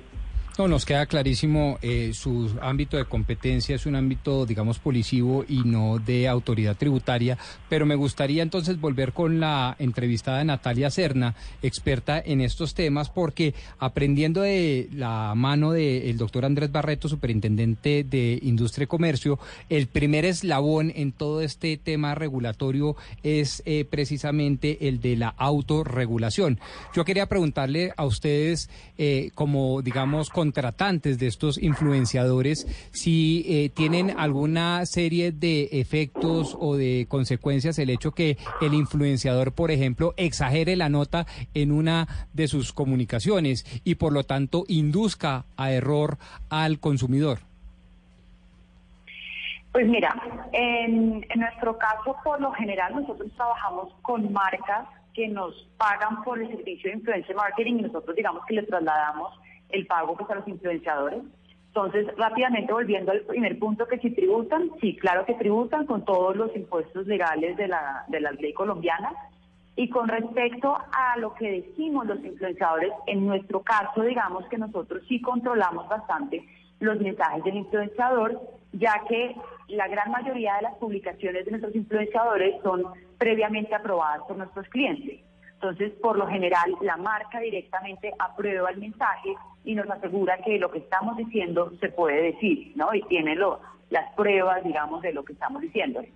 ¿Qué pasa en algunos casos? No siempre se controla el 100% del contenido. Por ejemplo, eh, hay clientes con los que trabajamos a través de Instagram Stories, que es un formato que pues, es, mucho más ligero porque se borra las 24 horas, etcétera, y no necesariamente nos piden aprobación del 100% de las piezas. Cuando no hay aprobación total, digamos que nosotros tratamos de asegurarnos que los influenciadores cumplen ciertos lineamientos de comunicación, pero no hay una aprobación por parte de la marca. Entonces digamos que ahí puede haber algún tipo de errores mínimos que suceden de vez en cuando. Pero eso nuevamente es en las ocasiones que trabajan a través de una empresa, digamos, seria como Goldfish, pero la gran mayoría de influencer marketing no sucede a través de empresas serias. Entonces digamos que ahí sí hay un limbo en donde pueden haber más, más errores de comunicación. Sí, a propósito de este tema, señor Superintendente Barreto, su despacho en las últimas horas tomó una decisión importantísima y ha formulado cargos a una empresa muy conocida en el país, eh, una empresa productora de refrescos, por presunta publicidad engañosa. Pero también entiendo que se sanciona a esta empresa por pagarle a los influencers cerca de 500 mil pesos por eh, tomarse fotografías y publicarlas con el producto a través del cual se estaba haciendo esta publicidad engañosa. Cuéntenos un poco de, de eh, cómo ha avanzado esa investigación y qué fue lo que se encontró.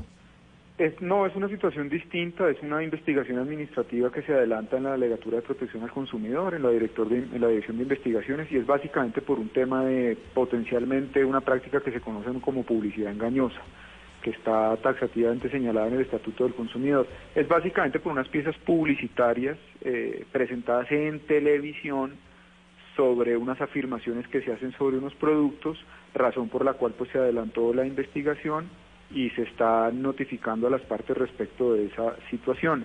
Pero es un poco distinto de lo que estamos hablando aquí respecto de influenciadores, ¿no? Porque esto sí es, digamos, eh, la práctica clásica y ortodoxa. Una empresa contrata unas piezas publicitarias, esas piezas publicitarias salen al aire en un medio, en este caso el televisivo, esos contenidos publicitarios hacen unas afirmaciones, alguien presenta una queja respecto de que esas afirmaciones no son ciertas y se adelanta una investigación administrativa en donde se le pide a la empresa que contrató esa publicidad las pruebas respecto de las afirmaciones que está haciendo allí. Pero esta es la cadena clásica de la publicidad respecto del tema del Estatuto del Consumidor. O sea, está regulado perfectamente en la Ley 1480, que es el Estatuto del Consumidor.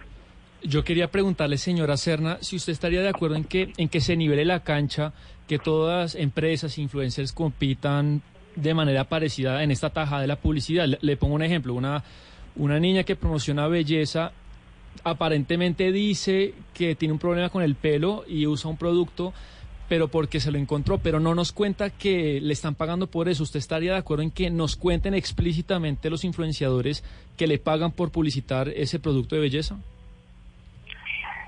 Sí, digamos que yo estoy de acuerdo un poco en lo que hablaba el superintendente y es todo este tema de autorregulación.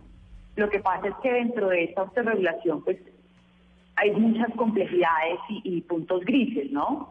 Digamos que en la medida en que se decida tener esta autorregulación, pues digamos que mi recomendación sea lo más sencilla posible, porque la realidad es que no va a haber muy pocas marcas y pocos influenciadores que la tienen que aplicar, sino esto debería aplicar pues a cualquier marca. Y es muy difícil yo decirle a una marca que puede ser una señora que vende arepas en la calle, ¿no? Que no contrate un influenciador o o sea, como que tener ese control sobre todos los influenciadores y sobre todas las marcas pues va a ser casi imposible. Entonces, digamos que estoy seguro que uno puede tratar de que los grandes anunciantes del país pues cumplan esta autorregulación, pero va a ser muy difícil, por ejemplo, que una persona que vende carteras en la casa no contrate a una influenciadora por un millón de pesos para que le promocione claro, carteras, ¿no?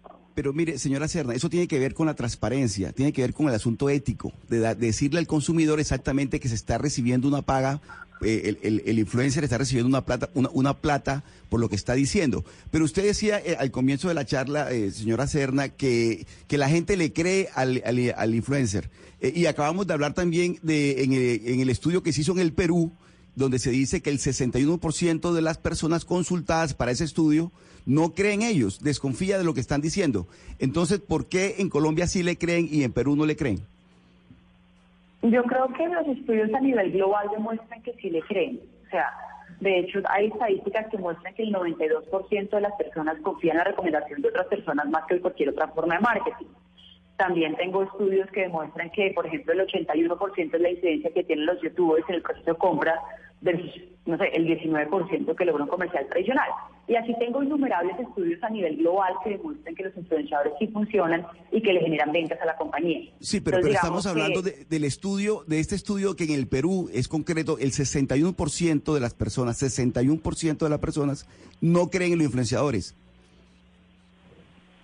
Pues la verdad no conozco el estudio, tengo fuentes de estudios muy robustos en el mundo entero, entonces no sé, no sé, no conozco la fuente de ese estudio, no sé qué tan robusto sea, yo te hablo de estudios de Nielsen con scope de más de 40, 50 países, entonces no sé. Y, esos estudios pero mi punto es, mi punto esos estudios indican que el 92% le creen, sí.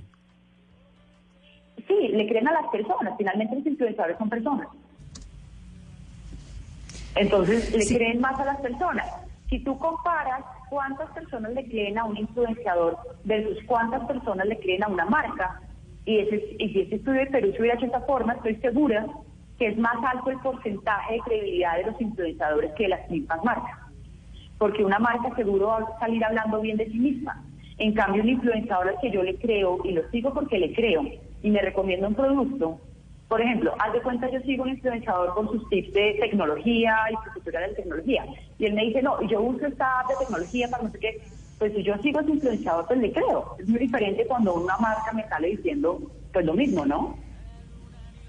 Sí, yo tengo, yo tengo una última pregunta para el, superintendente y es eh, volver al caso de estos, eh, de estos jugos eh, endulzados y uno dice, bueno, si le están pagando a personas para que hagan ese tipo de publicidad y hay otras campañas alternas que están diciendo que esos jugos no son lo que dicen ser, es decir, que no son pura fruta y que sí tienen azúcar y que no son jugos naturales, entonces eh, quedamos aquí en un panorama de que a estas personas no las está regulando eh, absolutamente nadie, solamente pues la regulación que tenga la plataforma, eh, la no sé, YouTube o, Twitter o cualquier plataforma, pero no una regulación externa. Entonces estamos expuestos a un campo abierto muy peligroso, ¿no? no es del asunto, que las empresas, digamos, tienen un estándar de regulación distinto por el Estatuto del Consumidor y hay unas reglas y un marco jurídico claro, lo que los influenciadores no tienen, y yo creo que por eso es que el Reino Unido, el Perú y nosotros nos estamos moviendo hacia esa línea, que lo primero es construir estos estudios de los que hablan ustedes de mercado que pueden ser una herramienta interesante. Lo segundo, las guías de regulación y autorregulación publicitaria. Y seguramente lo que vamos a llegar es que un día o haya una ley o directamente se puede abrir una investigación, por ejemplo, porque alguien está haciendo una publicidad engañosa, pero para eso tenemos que empezar desde el principio y es a sincerar la discusión en dos temas. Primero, ¿cuándo me están pagando a mí por promocionar eso? Y si me están pagando, yo hacerlo explícito. Segundo, cuando simplemente lo estoy haciendo como una recomendación porque me pareció un producto bueno. Y tercero, si las empresas realmente entonces van a tomar una metodología de tratar de contratar mercadeo digital o influenciadores a través de terceros, que sería una manera de no estar en el ámbito de, del Estatuto de la Protección del Consumidor, que es un poco la discusión de esta investigación eh, de la que ustedes hacen referencia, que todavía no ha sido sancionada, está en investigación. Entonces yo creo que lo primero que hay que hacer es mirar el ejemplo del Reino Unido, que la autoridad primero de publicidad fue la que dijo, sentémonos a la mesa, siga haciendo sus videos, siga haciendo sus posts, pero ponga simplemente un hashtag en donde diga que eso está publicitado o eso está pagado o eso lo está pagando la marca y así ya el ciudadano o el consumidor o su seguidor al final sabe si le quiere creer porque es una relación en donde usted recomienda un producto o si le quiere creer porque usted le están pagando por eso. Pasaba mucho en el mundo de los deportes. Miren cómo cuando alguien tiene un contrato de exclusividad con una marca, solo utiliza esa marca y pues recomienda esa marca, de guayos, de zapatos, de raquetas.